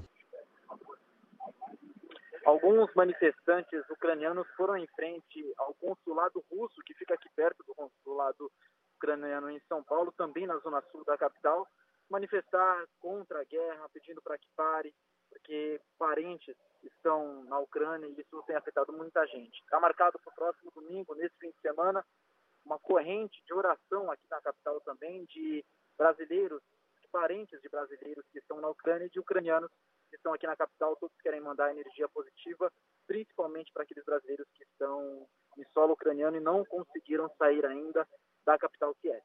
Thaís e Agostinho. Obrigado, Lucas Josino, acompanhando também o terrível fase, né? O terrível, os terríveis momentos que vão enfrentando aqui os, os ucranianos que vivem aqui e os descendentes de ucranianos que vivem aqui em São Paulo e no Brasil. Tem uma, uma quantidade enorme né, de pessoas com origem ucraniana acompanhando à distância e com dificuldade, inclusive, né, Thaís, Sônia, para falar com seus parentes lá na Ucrânia. Inclusive, já se fala. Enfim, numa situação como essa, é natural que as ligações, eh, que a internet, tudo isso eh, varie demais, fale demais. Mas se fala, talvez, num ataque cibernético da Rússia também, né? Não está descartada essa possibilidade. A gente sabe que a Rússia tem know-how para isso para afetar as comunicações, se assim ela quiser. Agora são 10h56 aqui na Rádio Bandeirantes. Hoje aqui estamos nessa cobertura diferente para levar ao nosso ouvinte já é, um horizonte que é possível ser traçado agora com ainda poucas informações e muita incerteza a respeito do que vai acontecer depois da invasão da Ucrânia pela Rússia. Já trouxemos a informação de que tropas russas estão em Kiev, a capital da Ucrânia, e ainda não está claro se haverá algum tipo de confronto, se Kiev vai se render, qual é a possibilidade, qual é o desfecho dessa história que nós trazemos aqui em tempo real para o nosso ouvinte. Enquanto isso, nós colocamos aqui a palavra de especialistas em várias áreas, cada um olhando ali para a repercussão, para as consequências do que acontece agora na Europa, em relação ao Brasil e ao mundo. Por isso que a gente chamou para falar conosco o economista André Perfeito, economista-chefe da Necton, ao vivo aqui com o ouvinte da Rádio Bandeirantes. Bom dia, André, tudo bom com você? Bom dia, Thaís. Bom dia, Sônia. Bom dia, Augustinho. Bom dia a todos. Tudo bom, Esse André? Dia, tudo bem, graças a Deus. André, vamos falar um pouquinho aqui para nós, brasileiros, que tínhamos a expectativa de que o pior da Covid já estivesse passando, como está, e que aos poucos o, o mundo fosse entrando nos eixos e nós também. E que, com que grau de preocupação que o Brasil deve é, enxergar agora, do ponto de vista da economia, o que acontece na Ucrânia? Bem, vamos lá, né? Acho que a primeira coisa é o efeito no mercado de capitais, que quer dizer algumas coisas importantes. Ontem as bolsas sofreram muito, logo no início do dia, né? Viu o petróleo batendo acima de 100 dólares, os mercados de capitais realizando fortemente, mas ao longo do dia, especialmente depois da fala de Joe Biden, ficou evidente que os Estados Unidos não ia escalar o conflito, ou seja, ele não ia entrar em guerra propriamente com a Rússia. Isso já resolveu parte do mal-estar no mercado financeiro e hoje, por exemplo, as bolsas europeias estão operando em alta. Né? Os Estados Unidos está caindo um pouco hoje, porque ontem ele caiu e subiu, né? então está é, meio que ajustando um pouco. Mas, de forma geral, a gente tem visto isso daí como um fenômeno generalizado. Né? O mercado entende que, não havendo conflito uh, direto, né, isso daí, pelo menos, é um, um cenário um pouco menos pior. Só que a gente entra aí num capítulo das sanções. Né? Ontem, a presidente da Comissão Europeia, o Emmanuel Macron, enfim, desde antes, o próprio Biden, né, tem anunciado que vão pegar pesado contra a Rússia, né, no sentido de sanções. Estavam falando até de desplugar o sistema financeiro russo do sistema financeiro mundial. Então, a gente tem que saber exatamente o tamanho dessas sanções para depois entender os efeitos e, em alguns países, e particularmente o Brasil. Né? A gente tem algumas preocupações é, a respeito de como isso daí pode desdobrar. Vamos ficar atentos. Nós estamos conversando com o economista André Perfeito. Nossa, André, tem tanta pergunta aqui para você que eu, eu vou começar com a pergunta do Brasil, que é importador de fertilizantes. Inclusive, recentemente, o presidente Jair Bolsonaro falou que a oferta russa para o Brasil poderia dobrar com os investimentos russos no Brasil nessa área. Vamos lá. Sanções internacionais impostas à Rússia podem, de alguma forma, prejudicar este comércio? Essa é a pergunta um. Depois tem mais, André. Tá, vamos lá por partes. Então, olá, Sônia, tudo bem? É, vamos tentar entender a questão do, do mercado de fertilizantes da seguinte forma. De fato, a Rússia ele é responsável por 30% das nossas importações de fertilizantes. Né? Isso daí é bastante relevante, para dizer o mínimo. Né? É, pode ter uma disrupção dessa área. Né? O que a gente teve esses dias recentemente, até a ministra da Agricultura, a Tereza Cristina, foi numa solenidade também, que está tendo investimentos russos em produzir fertilizante no Brasil, que é uma boa notícia. Né? É, agora, a gente sabe que, é, dado que a Rússia é uma grande produtora de fertilizante, que é uma indústria é, assim, ligada à indústria de é, petróleo também. Né? Algum, alguns fertilizantes usam petróleo, outros usam amônia, enfim. É, a gente sabe que pode ter uma disrupção. Agora, eu estou numa dificuldade de precisar exatamente quanto pode ser essa, o tamanho desse tombo, porque a gente não sabe exatamente o tamanho da sanção. Então, fica difícil para dizer. Mas sim, a gente deve ter um ruído sim na parte de fertilizantes, mas eu também não acho que vai ser dramático para o conjunto da indústria, da agroindústria brasileira. Eu acho que a gente tem de outros lugares para comprar e também vai sair mais caro? Vai. Mas eu acho que também não é que vai faltar o produto, por assim dizer. Olha só, André, então vamos lá na pergunta 2. O preço das commodities. Um B agora, né? É, um B. É, não, é, é muita coisa para conversar com você, uh, André Perfeito, que ajuda a gente a entender aí todo esse quebra-cabeças, quer dizer, sempre é, no mas nacional, mas agora ele está internacional. Joga nos ombros do André Perfeito. Tudo bem que ele é perfeito. Ele está acostumado com a gente. no meio de uma guerra, não dá para ele responder tudo. Tem pergunta né? de um milhão de dólares, é, de dois exatamente. milhões, tem todas para André. Mas, André, essa eu acho que você vai responder. Se eu souber, se eu souber, tô respondendo, Sônia Agostinho, para isso aqui vai. Olha lá, ouvinte, você está notando isso. Então vamos lá. André, o preço das commodities subiram muito. Petróleo, gás, commodities agrícolas. O Brasil já é, e o mundo, né, que já vinha enfrentando um processo inflacionário muito forte. Essa crise, olha só, vai levar o Banco Central a elevar ainda mais os juros? O que, que você vai, acha? Vai, vai. Assim, eu acho que assim, existia já uma trajetória de alta dos juros. Eu não sei se vai subir adicionalmente por conta, efetivamente, da crise, né? não sei, da, dessa questão da Rússia é, e da Ucrânia. Né? É, o que a gente pode ver né, é uma pressão difusa em commodities, porque numa situação de conflito, obviamente, materiais básicos ganham peso, né? desde a agricultura, energia, minério de ferro, enfim, across the board, que a gente fala no mercado financeiro, todas as commodities podem subir. Só que, por outro lado, a gente está vendo um fenômeno muito curioso, né? Quanto pior fica, ou seja, nesse sentido de commodities para cima, o real tende a ganhar força por dois movimentos. De um lado, a gente exporta commodities. Né? Então, como o Brasil está com uma economia ainda fraca, isso implica dizer que a gente está importando menos, certo? A economia está fraca, a gente importa menos. Só que o preço de bens que são exportados estão num nível bom de preço. Então, a gente acaba tendo superávit entra dólar. E quanto pior fica essa expectativa de inflação, etc., tal, bate nos juros. Bate quando bate nos juros, também entra dólar, porque a gente está é, tá pagando muito mais juros do que todos os outros países, né? a maioria dos outros países. E levando em conta que o Brasil tem uma, várias características que nos tornam mais blindados, por assim dizer. Né? De um lado, você tem é, o pagamento de juros, mas a gente tem um nível de reservas muito bons, e a gente está na América do Sul, que é completamente distante desse conflito. Então, a gente acaba atraindo dólar. Isso para colocar o seguinte: por exemplo, o petróleo. No ano, no acumulado do ano, em 2022, ele subiu em torno de 27% em dólares o preço do barril do petróleo. Só que em reais, dado que o real ganhou força contra o dólar, subiu só 13.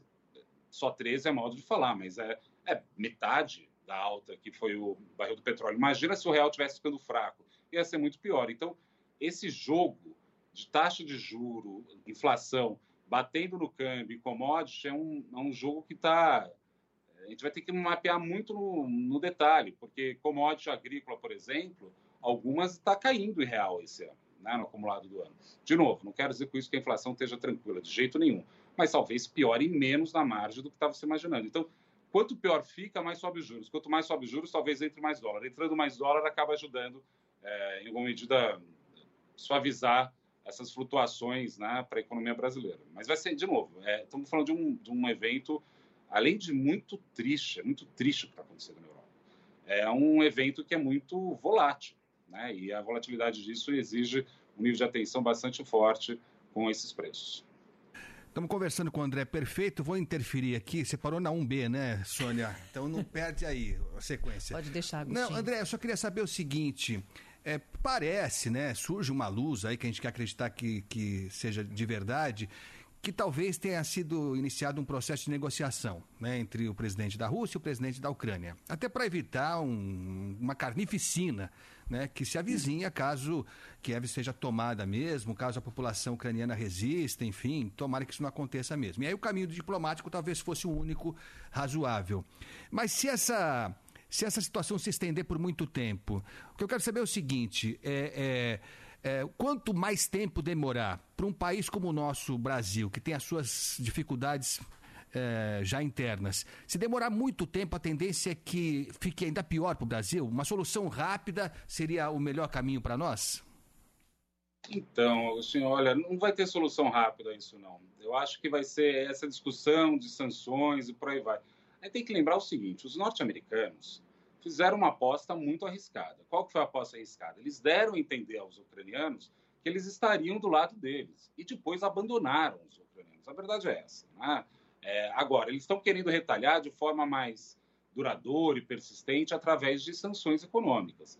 É, se sanção econômica funcionasse, né, efetivamente, o Maduro não estaria ainda no poder, por exemplo. Né? O regime do, do, do Irã teria sido também alterado. Então, a gente sabe que isso demora muito e pode-se encontrar pontos de equilíbrios é, sustentáveis. É né? isso que eu quero dizer. Não, não necessariamente uma sanção ela cria por si só uma alteração dos poderes, especialmente porque os russos é, se prepararam bastante. Eles estão com nível de reserva em um patamar importante. Eles adensaram a relação deles com a China, que é uma estratégia também de longo prazo é, de Moscou. Então, assim, é, não acho que vai ter solução rápida. Para o Brasil, eu acho que a gente tem que se apegar aos valores nossos tradicionais da nossa diplomacia, que é a solução eh, pacífica de conflitos e, simultaneamente, sabendo jogar dos dois lados. Né? Assim, tendo, sendo bem pragmático, estou sendo aqui lembrando um pouco de Túlio Vargas, aqui, como ele agiu é, durante a Segunda Guerra Mundial.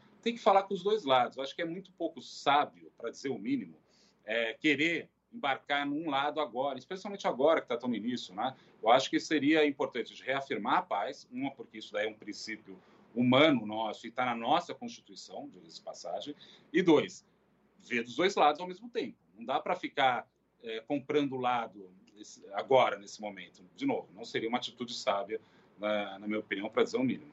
André Perfeito, economista, falando conosco aqui na Rádio Bandeirantes. André, você fala de sanções econômicas e lembra muito bem que sanção para ou fragilizar ou derrubar governo. Você deu vários exemplos. Cuba também, não é? Quanto? Quanto que foi imposto a Cuba de sanção E nada mudou até hoje, inclusive, por lá.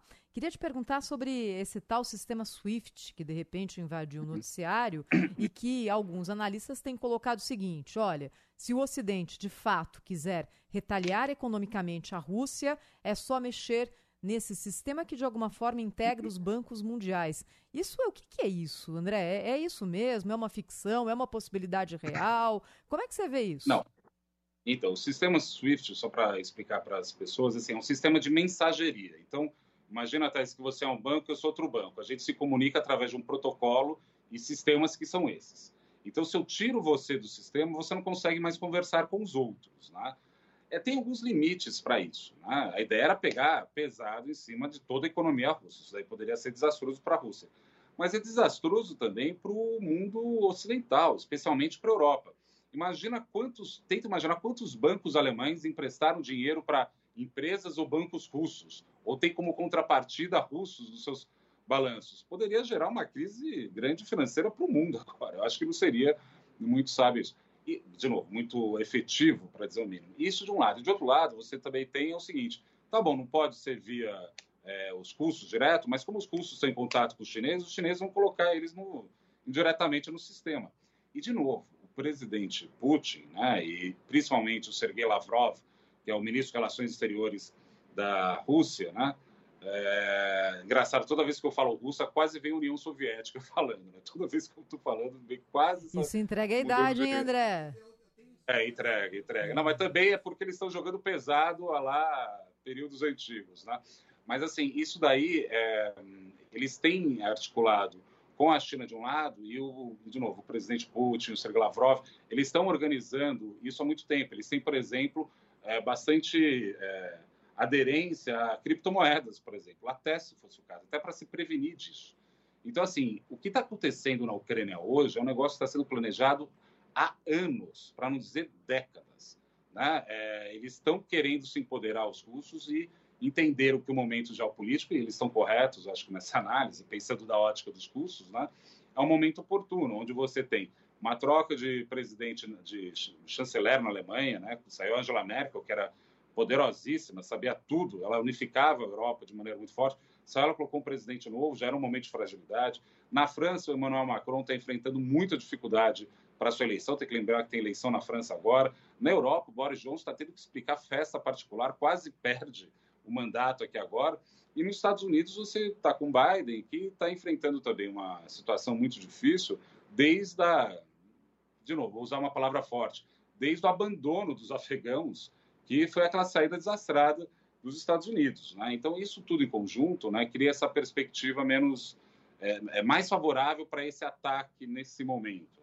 E os russos estão aproveitando, né? eles sabem que não vai ter sanção forte no curto prazo e, de passagem, os chineses também estão de olho nisso. Né? Os americanos abriram um passivo, eh, por assim dizer, diplomático gigantesco ao deixar a Ucrânia à própria sorte, na minha opinião. E, André, uh, a China, podemos dizer que a China está rindo à toa ou não é bem assim? Eu acho que, Sônia, sim, eu acho que a China entende esse momento como um momento bom para eles. Por que entende como um momento bom para eles? É, a grande disputa geopolítica dos americanos era com a China. Né? Toda essa história da Ucrânia deslocou toda a atenção para outro canto do globo. Então, isso daí já é um ponto positivo. E dois, a China tem discussões territoriais que alguns dizem que está pacificado por uma questão de Taiwan. Tem gente que diz que é da China mesmo, não, não é uma discussão. Só que os, os taiwaneses não concordam. Né? Tem toda uma questão do mar da China, que é um, uma área de passagem de boa parte do comércio nacional, que a China está querendo aquilo para ela. É chamado de Mar da China, mas são vários países que dividem aquele, aquele trecho do oceano. É, que está querendo para ela. Então, assim, e fraque... no fundo, os Estados Unidos está mais fraco. E os Estados Unidos estando mais fraco, obviamente, isso é bom para a China. Claro, não sei se a China vai aproveitar o momento e sair tomando o que ela quer de todo lado, né? mas, sem dúvida nenhuma, isso é uma. Uh, em Pequim, eu acho que o, eles entendem o momento como oportuno para forçar alguns movimentos e os Estados Unidos têm que se reorganizar, porque se os Estados Unidos não se reorganizar, é, vai ficar cada vez mais difícil, mais caro ele concentrar o poder em torno dele. Né? Pelo menos eu acho que é essa que deveria, ou pelo menos pode ser a estratégia de Washington. O André, o, uh, e o Brasil, hein? A gente estava discutindo aqui é, a Thais não concorda muito comigo, e muita gente não concorda, tá tudo bem, que foi inadequada a visita do presidente Bolsonaro ao presidente Putin nesse momento. Nesse momento. A gente sabe que a Rússia é um parceiraço importantíssimo, faz parte dos BRICS, enfim, tá tudo certo. Ninguém está propondo que a gente vire as costas para a Rússia e feche com a Ucrânia, não é isso. Mas nesse momento, muita gente indicava que não era o caso de, de fazer essa, essa visita. É, e o presidente não se pronunciou ainda adequadamente, até passou um pito no vice-presidente, né? É, então ele está resistindo a, a, tomar uma posição. A gente entende essa situação, mas é, é, é, algo que, que vai de encontro à tradição brasileira. A tradição diplomática brasileira, de se posicionar, e nesse caso, está claro, se posicionar contra a agressão é, da, da Rússia. O que, que isso pode acarretar para nós, para a nossa economia ou não? Isso é um detalhe que não faz tanta diferença? A gente está sabendo aqui que internamente essa postura é, não clara do presidente está causando mal-estar dentro do governo. Mas para nós, brasileiros, o que, que isso implica? Eu acho que dificilmente vai sobrar sanção para o Brasil só porque a gente não se alinhou automaticamente aos Estados Unidos ou ao mundo ocidental, aos europeus. Só que, assim, é uma atitude que não necessariamente foi correta. Eu acho, eu, em alguma medida, concordo tanto com você, Agostinho, quanto com a Thaís. Eu acho que, é, de um lado, fez, faz sentido a gente, o, o, o presidente Bolsonaro ter ido à Rússia? Faz. Só que para fazer alguma coisa. Ele foi lá para não fazer nada concreto. Então, assim, isso que fica estranho. Fica um clima meio no ar, né? E é, a gente teve esses dias a porta-voz do governo norte-americano apontou justamente a que o Brasil não estaria bem alinhado aos valores ocidentais, enfim, ao mundo ocidental. Não, não tem por que fazer desse jeito. Né? Eu insisto. Né? Eu acho que é, seria o melhor momento reafirmar os valores nossos diplomáticos, reafirmar o que está na nossa Constituição, não é pouca coisa isso, está na nossa Constituição, e saber negociar com os dois lados. Com os dois lados o tempo todo. O Brasil tem uma posição estratégica maravilhosa. A gente é ocidental e BRIC ao mesmo tempo. Que país outro pode ser isso?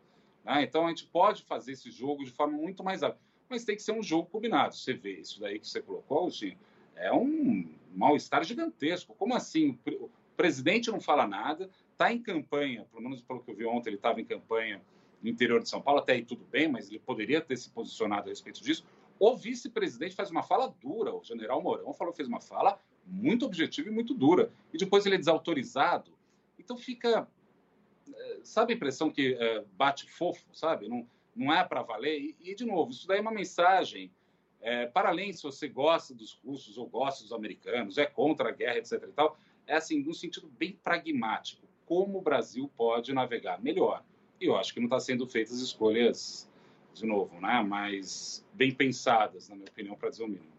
André Perfeito, economista-chefe da Necton, falou conosco aqui na Rádio Bandeirantes. Obrigada, André. Até a próxima. Eu que agradeço, um abraço a todos os ouvintes. Linha Internacional. E olha, já que a gente fala sobre posicionamento do Brasil em relação a esse conflito, Jamil Chad, direto de Genebra, com novidades a respeito desse assunto ao vivo aqui na Rádio Bandeirantes. Seja bem-vindo, Jamil. Mais uma vez, bom dia para você. Thaís, bom dia mais uma vez, bom dia a todos. De fato, hoje tem a reunião do Conselho de Segurança da ONU, uma reunião extremamente importante, isso em Nova York, às três da tarde do horário de Nova York. E olha só, o Itamaraty instruiu a sua delegação lá em Nova York a votar a favor de uma resolução proposta pelos americanos contra os russos no caso da violência, da, da, da, da, violenta, uh, da violenta agressão contra a Ucrânia. Ou seja, o Brasil vai votar contra a Rússia hoje no Conselho de Segurança da ONU. É, é curioso, né, Thaís? Porque é tão óbvio que deveria ser essa posição, é, mas vira notícia justamente por conta dessa cacofonia interna no governo brasileiro, de um dizer que não, que, que, que é, é grave, o outro diz não, não é grave, mas eu não condeno. Enfim, tem uma cacofonia interna no governo brasileiro muito clara em relação à Rússia, isso, claro, uma semana depois do presidente Jair Bolsonaro visitar o Putin, mas aparentemente, essa é a informação que nós temos de dentro do Itamaraty, venceu, pelo menos no Conselho de Segurança, a posição interna do Brasil de que o Brasil tem que apoiar uma resolução que critique a Rússia pelos ataques que estão acontecendo neste momento. Insisto, parece um absurdo a gente dizer, é, é, chegar a ser notícia que o Brasil apoia uma resolução contra a Rússia neste momento, mas diante da cacofonia vira notícia. O Brasil, portanto, vai votar contra a Rússia hoje no Conselho de Segurança. Você poderia me perguntar, bom, mas e daí? É, a resolução é, passa? Não, a resolução não vai passar, porque a Rússia, justamente, é um dos membros é, do, permanentes da, da, do Conselho de Segurança, ela tem o um poder de veto e ela certamente vai vetar a resolução. É, e aí é interessante, não é, Jamil? Porque pela atual configuração da ONU, quando um dos grandes da ONU toma esse tipo de atitude, a própria ONU não tem regras para provocar algum tipo de, de punição a esse membro, justamente porque, como no caso da Rússia, tem poder de veto, ou seja, ou tem acordo geral ou não, né? É, exato. E foi isso, foi é talvez o pecado original né, da ONU lá atrás, em 45, quando ela cria dois grupos de países. É, nós, os, basicamente 90% da, do, do, do, dos países do mundo, não em termos de população, mas claro, é, em termos de números, e cinco deles que têm esse poder de veto. Veto para quê? Para que nenhuma decisão da ONU jamais viole ou pelo menos ameace esses próprios países. Então você tem Estados Unidos, França, Reino Unido, eh, China e Rússia com esse poder. Ah, isso paralisou a ONU durante toda a Guerra Fria, porque, claro, durante a Guerra Fria, cada vez que o debate chegava ao Conselho de Segurança, ou eh, a União Soviética ou o governo americano bloqueavam, vetavam, e aí, obviamente, não funcionava. Isso acaba, nos anos 90, acaba a Guerra Fria, e há uma grande esperança de que o Conselho de Segurança vai finalmente funcionar, né? que ele vai finalmente é, cumprir o seu mandato, que é justamente de garantir a paz no mundo. Mas aí essa esperança ela dura pouco. Manda RB no ar. Jamil Chad, direto de Genebra. Jamil é a Sônia aqui. Um outro bom dia para você. E a gente já conversou bastante sobre o fato da Rússia ter se preparado muito para essa guerra. Se profissionalizou, equipou suas forças armadas, tem reservas cambiais de mais de 600 bilhões de dólares. Eu repito aqui sempre esse valor aqui para os ouvintes, porque é muito dinheiro. Adquiriu muito ouro e também esperou o momento certo. A aposentadoria de Angela Merkel, a saída da Inglaterra Inglaterra da União Europeia e a Inglaterra também sendo uma potência militar. Vamos juntar tudo isso aí nesses ingredientes. Com líderes mundiais considerados fracos nas outras potências, esses fracos entre aspas, tá? Isso aí é, é, o, é o atual tabuleiro de war que a gente sempre fala aqui. Como é que você avalia tudo isso? Sônia, bom dia. Olha, era, foi um daqueles raros momentos na, no cenário internacional em que a Rússia pensou: bom, temos uma oportunidade real de fazer um ataque dessa proporção a um país grande, a Ucrânia é um país grande, e a resposta do outro lado vai ser frágil, ou pelo menos a gente espera que seja frágil por, pelos seguintes motivos. Motivo número um, Boa pandemia. informação, hein, Gui? A... Oi, pode, pode, já. Perdão. Posição no, é, fator número um, a pandemia, que justamente é, desmobilizou países que eram ricos, países que achavam que estavam numa situação confortável, até mesmo nos seus direitos sociais e né, na questão de saúde. De repente vem a pandemia e desmonta essa solidez dos países desenvolvidos. Esse é o primeiro ponto. Segundo, democracia é extremamente fragilizada hoje em vários lugares do mundo, inclusive nos Estados Unidos. Você tem, inclusive, um, um, um ex-presidente que continua questionando a legitimidade do atual presidente por conta das eleições. Estamos falando de Trump. Você vê algo inédito no, no, nos Estados Unidos, que é diante de uma ameaça internacional, os partidos, os dois grandes partidos, republicano e democrata, não unidos em torno de uma ação é, é, é, externa. Isso é muito raro, na verdade, nos últimos, nas últimas décadas isso não aconteceu. Então você vê que sim, os russos sabiam que existia uma fragilidade eh, na Europa, com a saída da Merkel, com a saída do Reino Unido da União Europeia, com questionamentos reais sobre o futuro da Europa. Do outro lado, os americanos, eh, basicamente numa guerra interna, eh, basicamente colocando as suas, as suas entranhas num debate muito violento, e a Rússia sabendo que poderia então usar esse momento. Esse momento é raro, mas ele apareceu e foi utilizado. Agora, qual é, qual é a grande pergunta? É, em primeiro lugar, é, haverá algum tipo de resistência real do Ocidente em relação a uma eventual anexação ou controle da Ucrânia por parte da Rússia? Se não houver, aí a, a pergunta que fica, Sônia, se a Rússia entender que foi tão fácil assim é, tomar a Ucrânia, é, o que acontecerá com os outros países da região? E não só da região, que acontecerá com outras regiões do mundo que também vivem disputas territoriais, disputas de fronteira, algo que a gente achava que era do século XIX. Não é não, né? do século XXI também. Jamil, você sabe que enquanto a gente, você está conversando aqui conosco, é, chega a informação aqui, passada pela nossa central informativa, que a emissora estatal China Central Television, o presidente da China, Xi Jinping, telefonou hoje para Vladimir Putin e pediu que ele negocie com a Ucrânia. E ainda segundo a emissora chinesa, Putin respondeu que está aberto ao diálogo. E aí, Jamil Chad?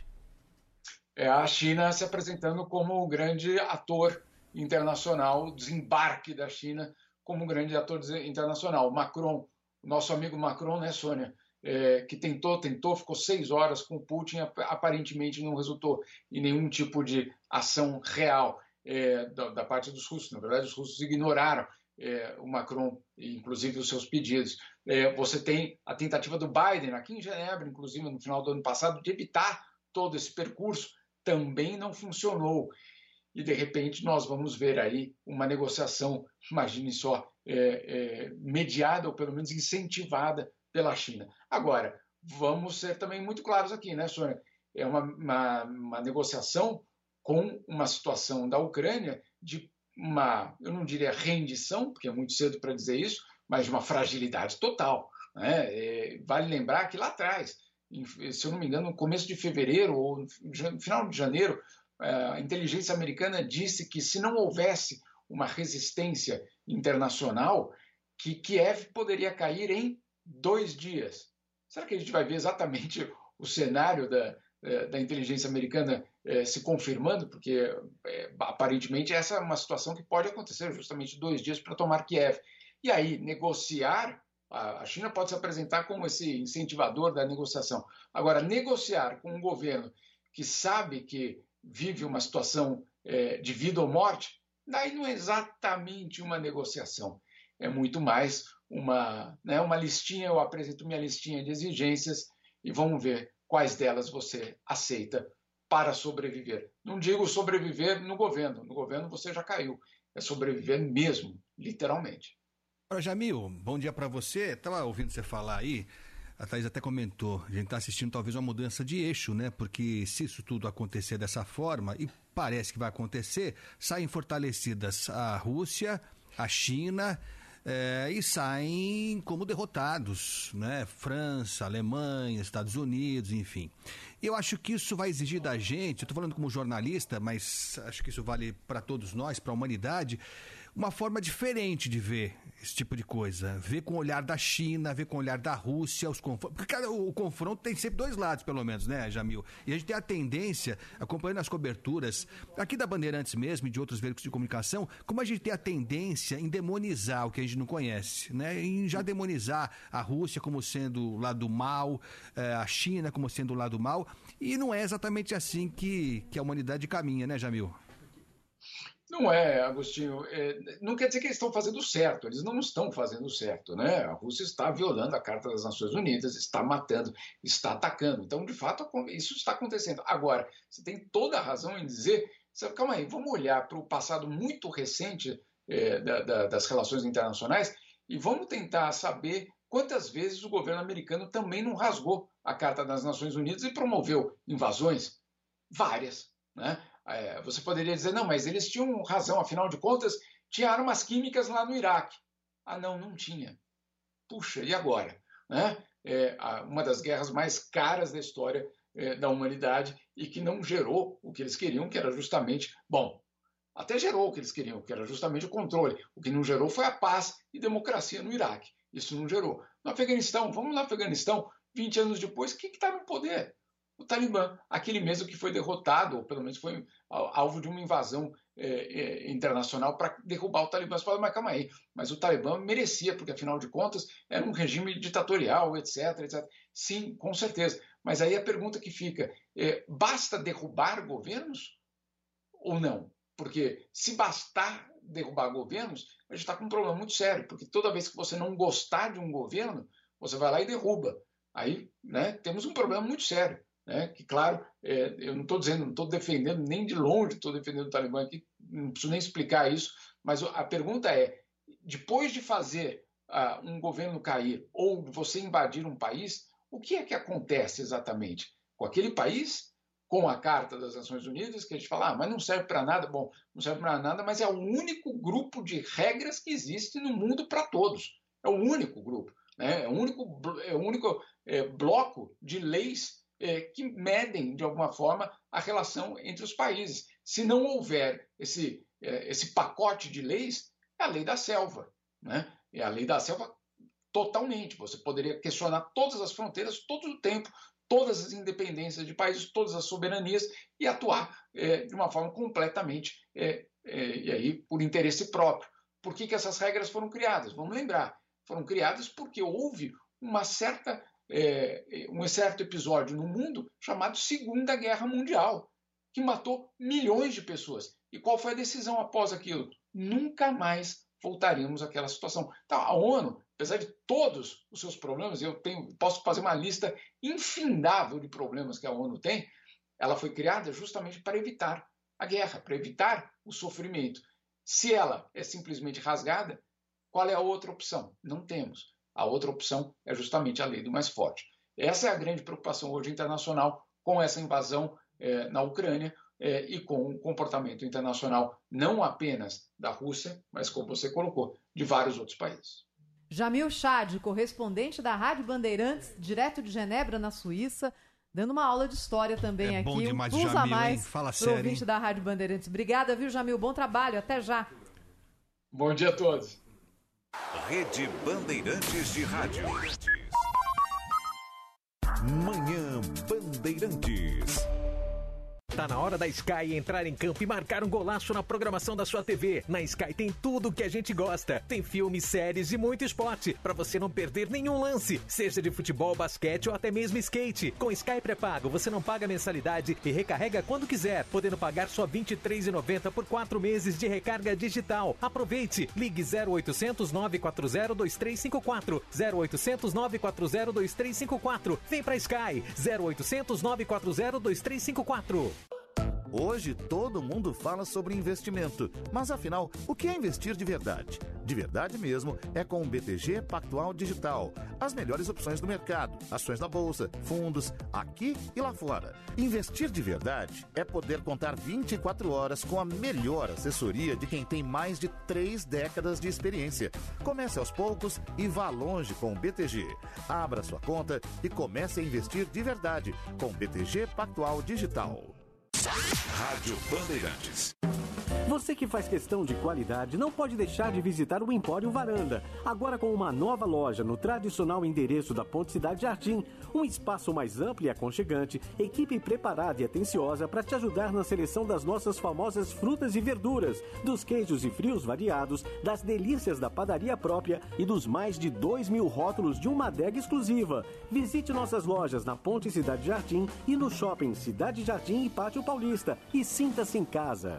Tá na hora da Sky entrar em campo e marcar um golaço na programação da sua TV. Na Sky tem tudo o que a gente gosta. Tem filmes, séries e muito esporte, para você não perder nenhum lance, seja de futebol, basquete ou até mesmo skate. Com Sky pré-pago, você não paga mensalidade e recarrega quando quiser, podendo pagar só R$ 23,90 por quatro meses de recarga digital. Aproveite! Ligue 0800 940 2354 0800 940 2354. Vem pra Sky 0800 940 2354.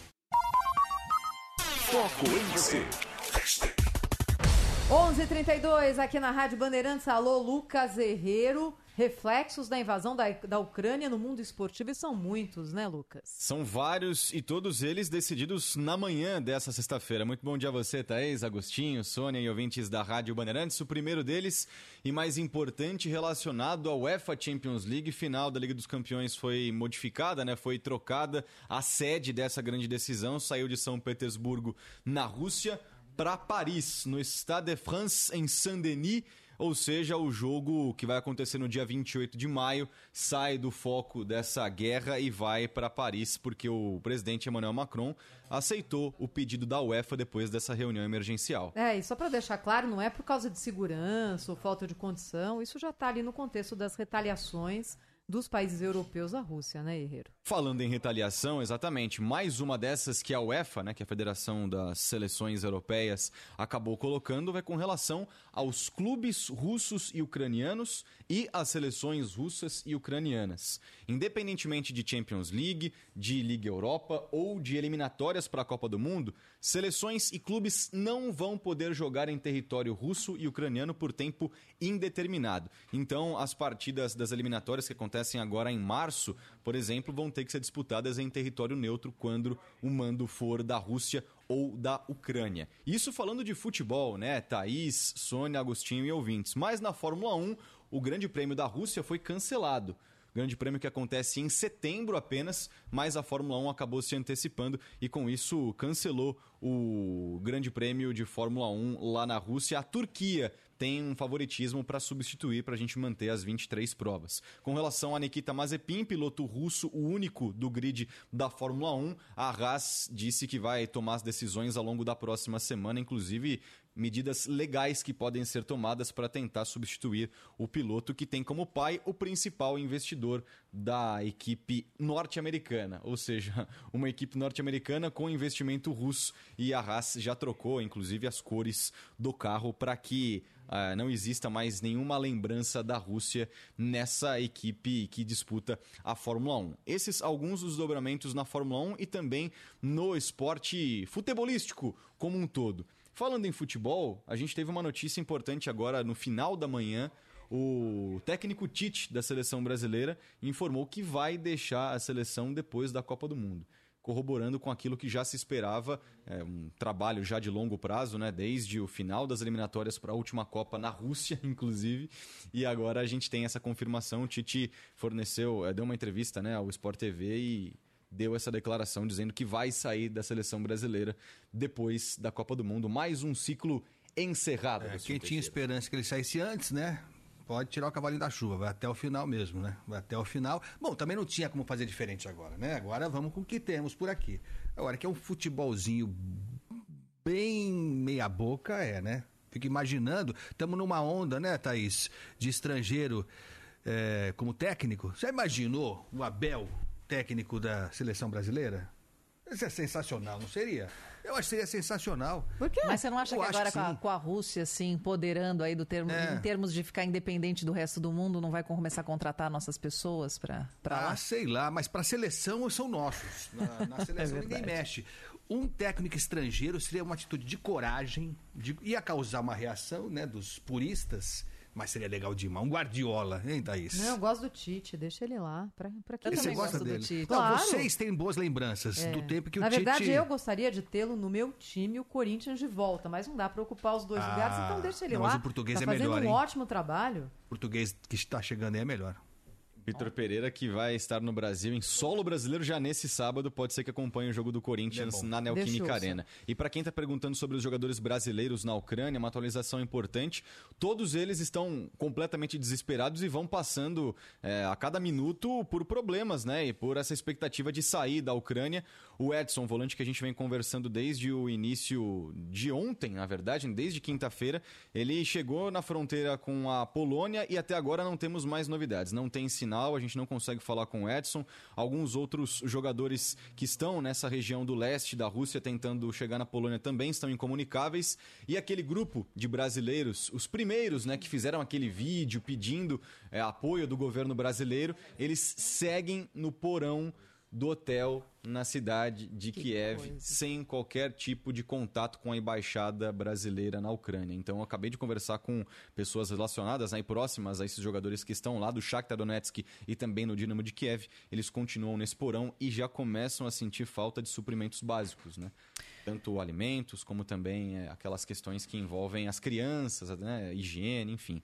A gente espera as novidades. Lucas Herrero e as informações do esporte, que também entrou nessa guerra. Infelizmente, o mundo inteiro em alerta com essa situação. São 11 horas e 38 minutos. E mais uma manifestação de apoio ao povo ucraniano acontecendo neste momento, ou melhor, daqui a pouco, daqui 20 minutos, no Vão Livre do MASP, na Avenida Paulista, aqui em São Paulo. Nós estamos ao vivo com a Ana Kaledina, a Lina Kaledina, que é russa e mora há 10 anos no Brasil. É, Alina, um ótimo dia para você e você fala de onde? Ah, bom, eu estou em São Paulo atualmente. Estou no caminho para a manifestação.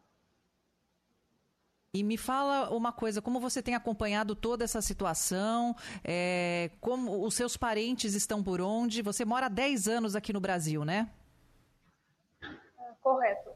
É, eu queria, eu agradeço por oportunidade de eu poder falar, uh, porque uh, porque uh, muitas pessoas, muitos cidadãos russos não apoiam essa invasão. Uh, eu não posso falar por nome de todos, mas eu acredito que eu represento a posição de maioria. Nós condenamos a invasão de tropas russas.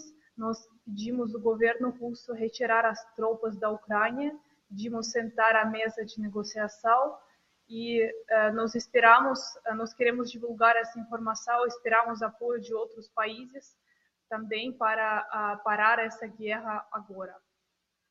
Alina, bom dia para você. Eu, eu, não sei onde moram seus parentes é, na, na Rússia. eu sou de Moscou, meus parentes também moram lá. Ah, ok. Porque a, a, alegação, uma das alegações apresentadas pelo governo russo, por Vladimir Putin, é que é, ucranianos é, estariam sendo alvo de violência do governo da Ucrânia, principalmente nas províncias rebeldes, que foram agora reconhecidas pelo Vladimir Putin. Que haveria essa violência do governo ucraniano que justificaria, em tese, na palavra de Putin, essa ação militar.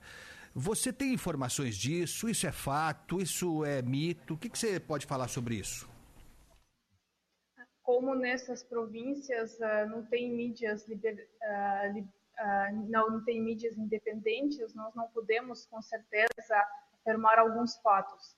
Eu acredito que se existe a, a, violência nessa fronteira, é possível resolver, resolver isso chamando observadores independentes se precisar, tem mecanismos internacionais, ah, como chamar tropas de ONU ah, com países neutros para poder intermediar essa situação.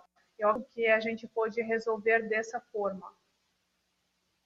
Alina, você daqui a pouco vai a essa manifestação com Daqui a pouquinho você vai à manifestação que vai acontecer no Vão Livre do MASP. É uma manifestação que reúne ucranianos Sim. e também russos contra a invasão da Ucrânia. Qual que é a organização que essas comunidades têm hoje no Brasil? Qual é o tamanho delas? O que, que você pode contar para a gente sobre isso?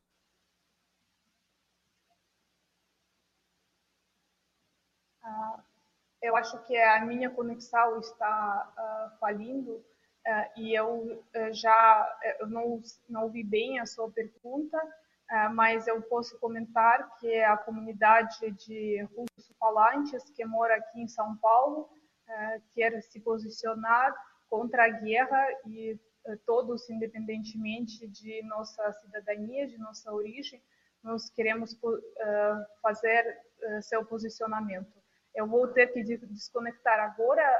agradeço pela oportunidade de falar.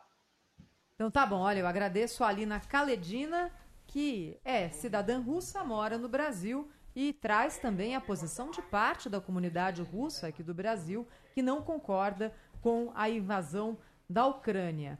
Ontem, na live do presidente Jair Bolsonaro, o ministro das Relações Exteriores falou a respeito da orientação que está sendo dada agora pelo governo brasileiro e pelas embaixadas para a remoção dos brasileiros que moram no exterior. Daqui a pouquinho a gente vai trazer essa palavra aqui, porque o que acontece agora, o presidente Vladimir Putin falando ao vivo, tradução agora na tela da Band News TV e você acompanha ao vivo aqui na Rádio Bandeirantes. Também do discurso da Rússia, que é necessário, no entender do governo russo, que seja uh, fortalecido.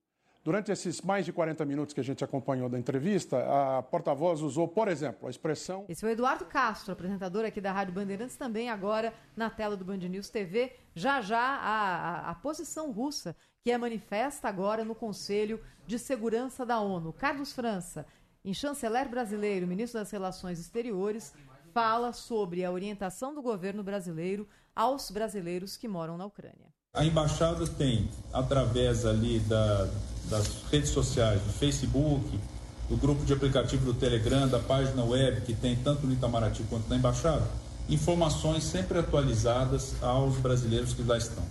Queria fazer aqui, presidente, um apelo ao brasileiro que está na Ucrânia, a você que tem um familiar que está na Ucrânia, avise, por favor, que, se, que entre em contato com a embaixada através dessas redes sociais, através da, da página web, através do grupo do aplicativo Telegram, diariamente, exponha a sua situação. Se estiver mais próximo do leste, onde, onde os conflitos estão mais intensos, que nos avise. Na medida do possível, tentem chegar até Kiev, onde a embaixada tem a sua sede e a possibilidade de, de, de fazer, é, prestar assistência é, é maior, mas não deixe de entrar em contato.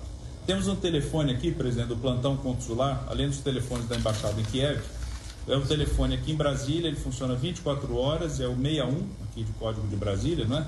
98260 0610. Vou repetir, é 61 Brasília, 98260 0610. Carlos França, chanceler brasileiro, também falou sobre os planos para a retirada dos brasileiros da Ucrânia. A Embaixada do Brasil em Kiev, na Ucrânia, está aberta e dedicada com prioridade à proteção desses brasileiros naquele país. Temos lá o embaixador Norton Rapesta, que sua competente equipe está 24 horas à disposição e pensando é, na questão é, de retirar os brasileiros que estão em zona de conflito ou que desejam, nesse momento, sair do país para voltar ao Brasil ou para ficar numa zona mais segura. E em contato com o Ministério da Defesa, com as adjudâncias militares no exterior, nós já estamos elaborando um plano de contingência para a retirada desses cidadãos brasileiros. Esse plano de contingência, como é óbvio, nós não podemos soltar os detalhes ou, ou, ou anunciar com muita antecedência, mas ele envolve contatos com países vizinhos, como por exemplo a Polônia e a Romênia, e claro, na negociação intensa com as autoridades ucranianas que são e têm controle do território lá. Nós só vamos tirar os brasileiros ali daquela região quando nós tivermos as condições ideais de segurança, condições adequadas, digo, de segurança, é, e que nós possamos garantir que o trajeto até um país vizinho ou até o Brasil ocorra de maneira segura e de maneira ordenada. Não estamos aí é, deixando de lado nenhuma possibilidade. Estamos analisando comboios terrestres por rodovias, também por ferrovias. Há o consulado é, honorário do Brasil em Lviv, é, que também está trabalhando conosco ali nessa questão de montagem do, do plano. E com base nisso, nós esperamos em breve poder dar uma boa notícia. Rádio Bandeirantes. Aqui você se informa. 11:46 cobertura especial da Rádio Bandeirantes para o confronto entre Rússia e Ucrânia. Então vamos para a Ucrânia, vamos para Kiev. Contato com um brasileiro que mora em Kiev, João Guilherme. Bom dia, João. Como é que estão as coisas por aí? As informações que chegam para a gente aqui dão conta do avanço das tropas russas, é, inclusive já chegando a Kiev. Mas há notícia que a gente quer acreditar é que é uma possibilidade de negociação entre os governos da Rússia e da Ucrânia. Primeiro eu queria saber como é que você está por aí, como é que tá, como é que estão os seus familiares, amigos, enfim, o que, que você pode escrever da situação de momento aí em Kiev, João. Bom dia, bom dia a todos, bom dia Agostinho. É, agora, nesse momento, a gente se encontra aqui na cidade de Lviv, né? Eu me encontro aqui, acabei saindo de Kiev ontem. Uh, a gente, eu conto até a Embaixada Brasileira na quarta-feira, é, disse que estava recebendo algumas informações de que a coisa podia se complicar na madrugada de quinta. Uh, não tive uma resposta clara, concreta, mas felizmente a gente tem aqui alguns contatos é, dentro da política ucraniana, né? A minha, a minha esposa ela, ela é ucraniana e a gente conseguiu a tempo comprar uma passagem de trem para sair de Kiev. Meia hora depois do amanhecimento, do, do, do amanhecer na cidade, já estava tudo esgotado, nenhum trem já tinha passagem disponível para as pessoas saírem da cidade. É, então, assim, eu considero que foi uma, uma sorte que a gente teve para conseguir sair de lá, porque eu ainda tenho amigos que estão lá agora em Kiev nesse momento, a situação está cada vez mais tensa, é, eles estão saindo de um abrigo para outro, quer dizer, a coisa não se normaliza. E aqui em Lviv também está um clima muito tenso. O, o, clima daqui de Lviv é um pouco diferente do clima de Kiev, porque Lviv é como se fosse o centro do orgulho ucraniano. É a cidade mais patriota da Ucrânia, é a cidade onde se fala o idioma ucraniano. Em Kiev eles falam russo, é, parcialmente, né? Assim, mas a população utiliza muito russo no dia a dia. Em Lviv, não. Lviv é uma cidade que se fala ucraniano, de famílias ucranianas, quer dizer, é o centro do patriotismo ucraniano aqui.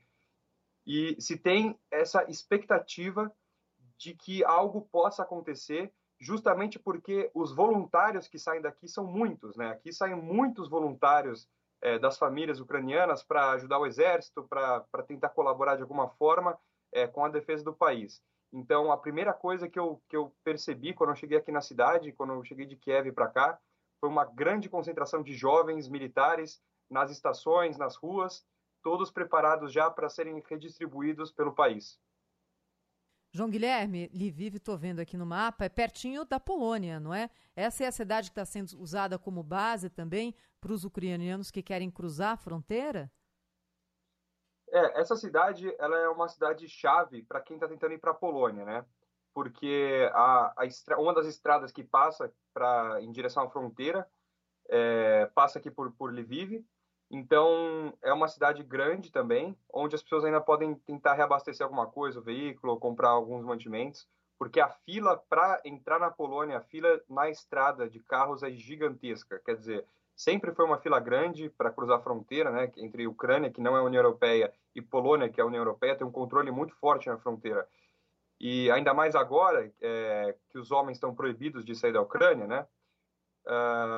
Está tendo muito, muito, muito. Está é, é, é tá tendo um controle muito acirrado ali nos carros que estão tentando passar a fronteira e isso está levando muito tempo. A gente tem um colega nosso que está lá, é, a mãe, na verdade, de uma amiga nossa, ela já está há 20 horas na fila tentando cruzar a fronteira. Então, aqui a cidade de Lviv é usada justamente por isso, porque as pessoas elas sabem que vão ficar muito tempo na fila e elas aproveitam para abastecer, comprar comida, comprar é, é, encher o tanque do carro para esperar essa fila, se espera para cruzar a fronteira. João Guilherme, a Sônia aqui, é, boa sorte para você aí com, com, tudo que você está passando. Imagino a situação desses teus amigos ucranianos. É, a, o que a gente, o que chega aqui para nós é que o sentimento é de muito nacionalismo, só que os ucranianos sabem suas limitações em relação né, ao exército russo. Uh, e que e mais cedo chegava informação de agência de que a TV ucraniana estava ensinando é, a população a fazer coquetel Molotov. Confere essa informação? Então, é, eu acho que o jeito como a gente interpreta a informação é muito importante. E eu posso explicar o porquê. Uh, aonde eu morava em Kiev, é, que é onde está o meu apartamento agora, é na região de Obolon, zona norte de Kiev. E nessa região, o, o exército russo, né, o, a Rússia, uh, inseriu é, militares e paramilitares da Chechênia, separatistas, com roupa de civil, com roupa do próprio uniforme ucraniano, é, para se infiltrar na região e causar caos. Então, é, passaram, inclusive, blindados russos ali naquela região, com pessoas atirando contra os prédios, atirando contra as casas, simplesmente para causar o caos. E esses militares e paramilitares chechenos, privados, né, todos, uh, eles são pessoas completamente desprovidas de qualquer moral, então, atacam civis, atacam prédios, quer dizer, miram alvos que não tem nada a ver com alvos militares, que foi o que o, o, o presidente Putin tinha falado, né, tinha mencionado. E justamente por isso, a população precisa, de alguma forma, reagir, de alguma forma se defender. Imagina você estar no seu prédio, passa alguém atirando contra a parede do seu prédio, quer dizer, a, a população chegou. Uma... Então, a Ucrânia ela tem na televisão mostrar para a população várias coisas. Primeiro, primeiros socorros, ensinando se alguém tomar um tiro numa artéria, alguma coisa, como, como estancar o sangue, como estancar o sangramento, né? Uh, uh, e também para, para as pessoas que querem ajudar a defender a cidade, uh, a Ucrânia ela, ela, incentiva que essas pessoas se inscrevam, deem o seu passaporte, se inscrevam nas, é, é, nos, nas tropas de defesa territorial que existem aqui. E nessas tropas de defesa territorial, realmente, eles ensinam é, tática, coquetel molotov, como é que você vai parar um tanque que está passando por cima de um carro? Saiu um vídeo agora de, de, de Kharkiv, de um civil andando com um carro e chega um tanque de guerra russa e atropela o carro do civil. Quer dizer, como é que você consegue se defender de uma coisa dessa, entendeu? Ô, João, desculpa, eu tô, eu tô, desculpa, Sônia, eu estou impressionado. É, você é jovem, eu não sei há quanto tempo você está aí, mas você demonstra um nível de conhecimento da realidade da Ucrânia que me surpreende. E eu fico pensando, como é que o brasileiro não está acostumado com isso, né? Então tem que sair da cidade de um bunker, vai para outra cidade por um bunker, e aí você encontra outros jovens dispostos a, a ir para a guerra a cabeça deve dar um nó. Eu acho que você está há algum tempo já aí, pelo nível de conhecimento que você demonstra. Mas como é que é? Eu acho que você nunca imaginou. Tá? Eu não sei, parece um filme. Eu não sei como é que funciona a cabeça de um brasileiro diante de tudo que você está vendo aí, João. Olha, é, você falou que parece um filme, cara. Parece mais um videogame, para falar a verdade. Um Call of Duty, alguma coisa do tipo. Mas... Que... Uh, eu tenho um motivo para me interessar pela história do país, para me interessar pela cultura local, que a minha mulher é ucraniana, a minha filha que vai nascer daqui a dois meses vai ser ucraniana. Então, então, por esse fato, eu também já moro na Europa há quase há quatro anos. Eu já moro aqui. Né? Eu morava antes na Polônia. É, eu tenho uma empresa na Polônia e agora calhou de quando eu me mudei para a Ucrânia, algum tempo depois começou todo esse, todo esse atrito. Mas assim, eu sempre tive esse contato com a cultura ucraniana, pelo fato de ter uma mulher ucraniana. Então, então é, é, a gente sabe que a realidade deles é essa, né? A história da Europa, assim, o povo europeu, para a gente que é do Brasil e que a gente está nesse, nesse eterno carnaval, futebol e samba, a gente pensa que a Europa é somente, não sei, pode ser desenvolvimento, tecnologia, modernidade, mas a gente esquece que é o continente que mais tem mudança de fronteira, quer dizer, é o continente que mais guerreia entre si na história. Então, é, para a gente parece realmente uma coisa de filme, mas para eles é algo histórico, né? João, é, e aproveitando perguntar para você se você acredita que a população esteja disposta a reagir, for, é, criando aí uma situação de guerra civil. Você acredita nisso? Uh, eu não diria guerra civil, eu diria insurgência contra uma opressão externa. Uh, imagina que você, como brasileira, tendo sua família no Brasil, tendo crescido no Brasil, falando português, é, tendo toda a sua história no seu país, seja invadido, a sua terra, a sua propriedade, o seu país, sua nação, seja invadida, atacada, não sei, por argentinos, e eles controlam o país inteiro, não te de... E começam a restringir certas, certas liberdades, porque isso já aconteceu aqui. A gente não pode esquecer do Holodomor, que ocorreu aqui na Ucrânia também, né? onde os russos mataram milhões de ucranianos por inanição, por fome, cortaram todo o suprimento de comida, entravam nas casas, retiravam as comidas e mataram por volta de 15 milhões de ucranianos de fome. Então, assim, a gente não pode esquecer da história do lugar. O que acontece? A população ela não vai fazer uma guerra civil contra a Rússia. A população vai ter uma insurgência popular, um sentimento de que chega, basta, já deu, a gente não aguenta mais isso, entendeu? Olha, o João Guilherme é filho do nosso companheiro Alex Miller. É. O ouvinte da Rádio Bandeirantes. Não, o Alex Miller tem uma facilidade para falar que é uma grandeza, pai, né? É Acho que tá no DNAzinho dele ali, um é pouquinho verdade. disso, né? E João, você é tão jovem, a gente quem, quem te acompanha aí falando pelo YouTube, vê é, o seu rosto jovem, mas você fala que você tem mulher, que você tem uma empresa na Polônia, as pessoas estão calculando a sua idade, João. Vamos, de, deixa elas calcularem. É, quem acertar leva um prêmio, uma passagem só de ida para a Ucrânia. Então pronto. João Guilherme, você vai tentar cruzar a fronteira para a Polônia? Não, eu vou. Eu tô, eu tô em contato agora com a Embaixada do Brasil é, e estou tentando contatar também a Embaixada da Áustria. Eu quero tentar ir para Viena, na realidade, porque o meu cunhado mora em Viena então já seria um começo, assim, uma mudança um pouco mais tranquila para ir para lá. É, também a gente está estudando a possibilidade de talvez ficar na Ucrânia mesmo, mas em uma área um pouco mais afastada. E, e a gente tá, tá vendo qual que vai ser a melhor saída agora. Por enquanto, eu estou só esperando resposta de, de pessoas que deveriam responder mais rápido, mas, mas essa é a nossa realidade. Né? Obrigada. João Guilherme, brasileiro que mora na Ucrânia e tem ajudado a gente já há algum tempo a entender melhor o que está acontecendo lá e com esse relato vivo da, da situação dele, ele que está na cidade de Lviv, na fronteira com a Polônia. Obrigada, viu, João Guilherme? Boa sorte para você.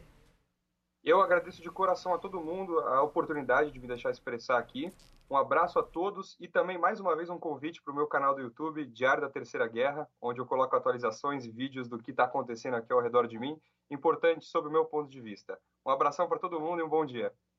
Bom dia, João. Olha, é, a gente vai terminando essa cobertura de hoje especial. Lógico que o assunto vai seguir, né, ao longo da nossa programação. Amanhã no Jornal Gente tem muito mais sobre. Enfim, vamos tratar desse assunto com a dimensão que ele precisa ter.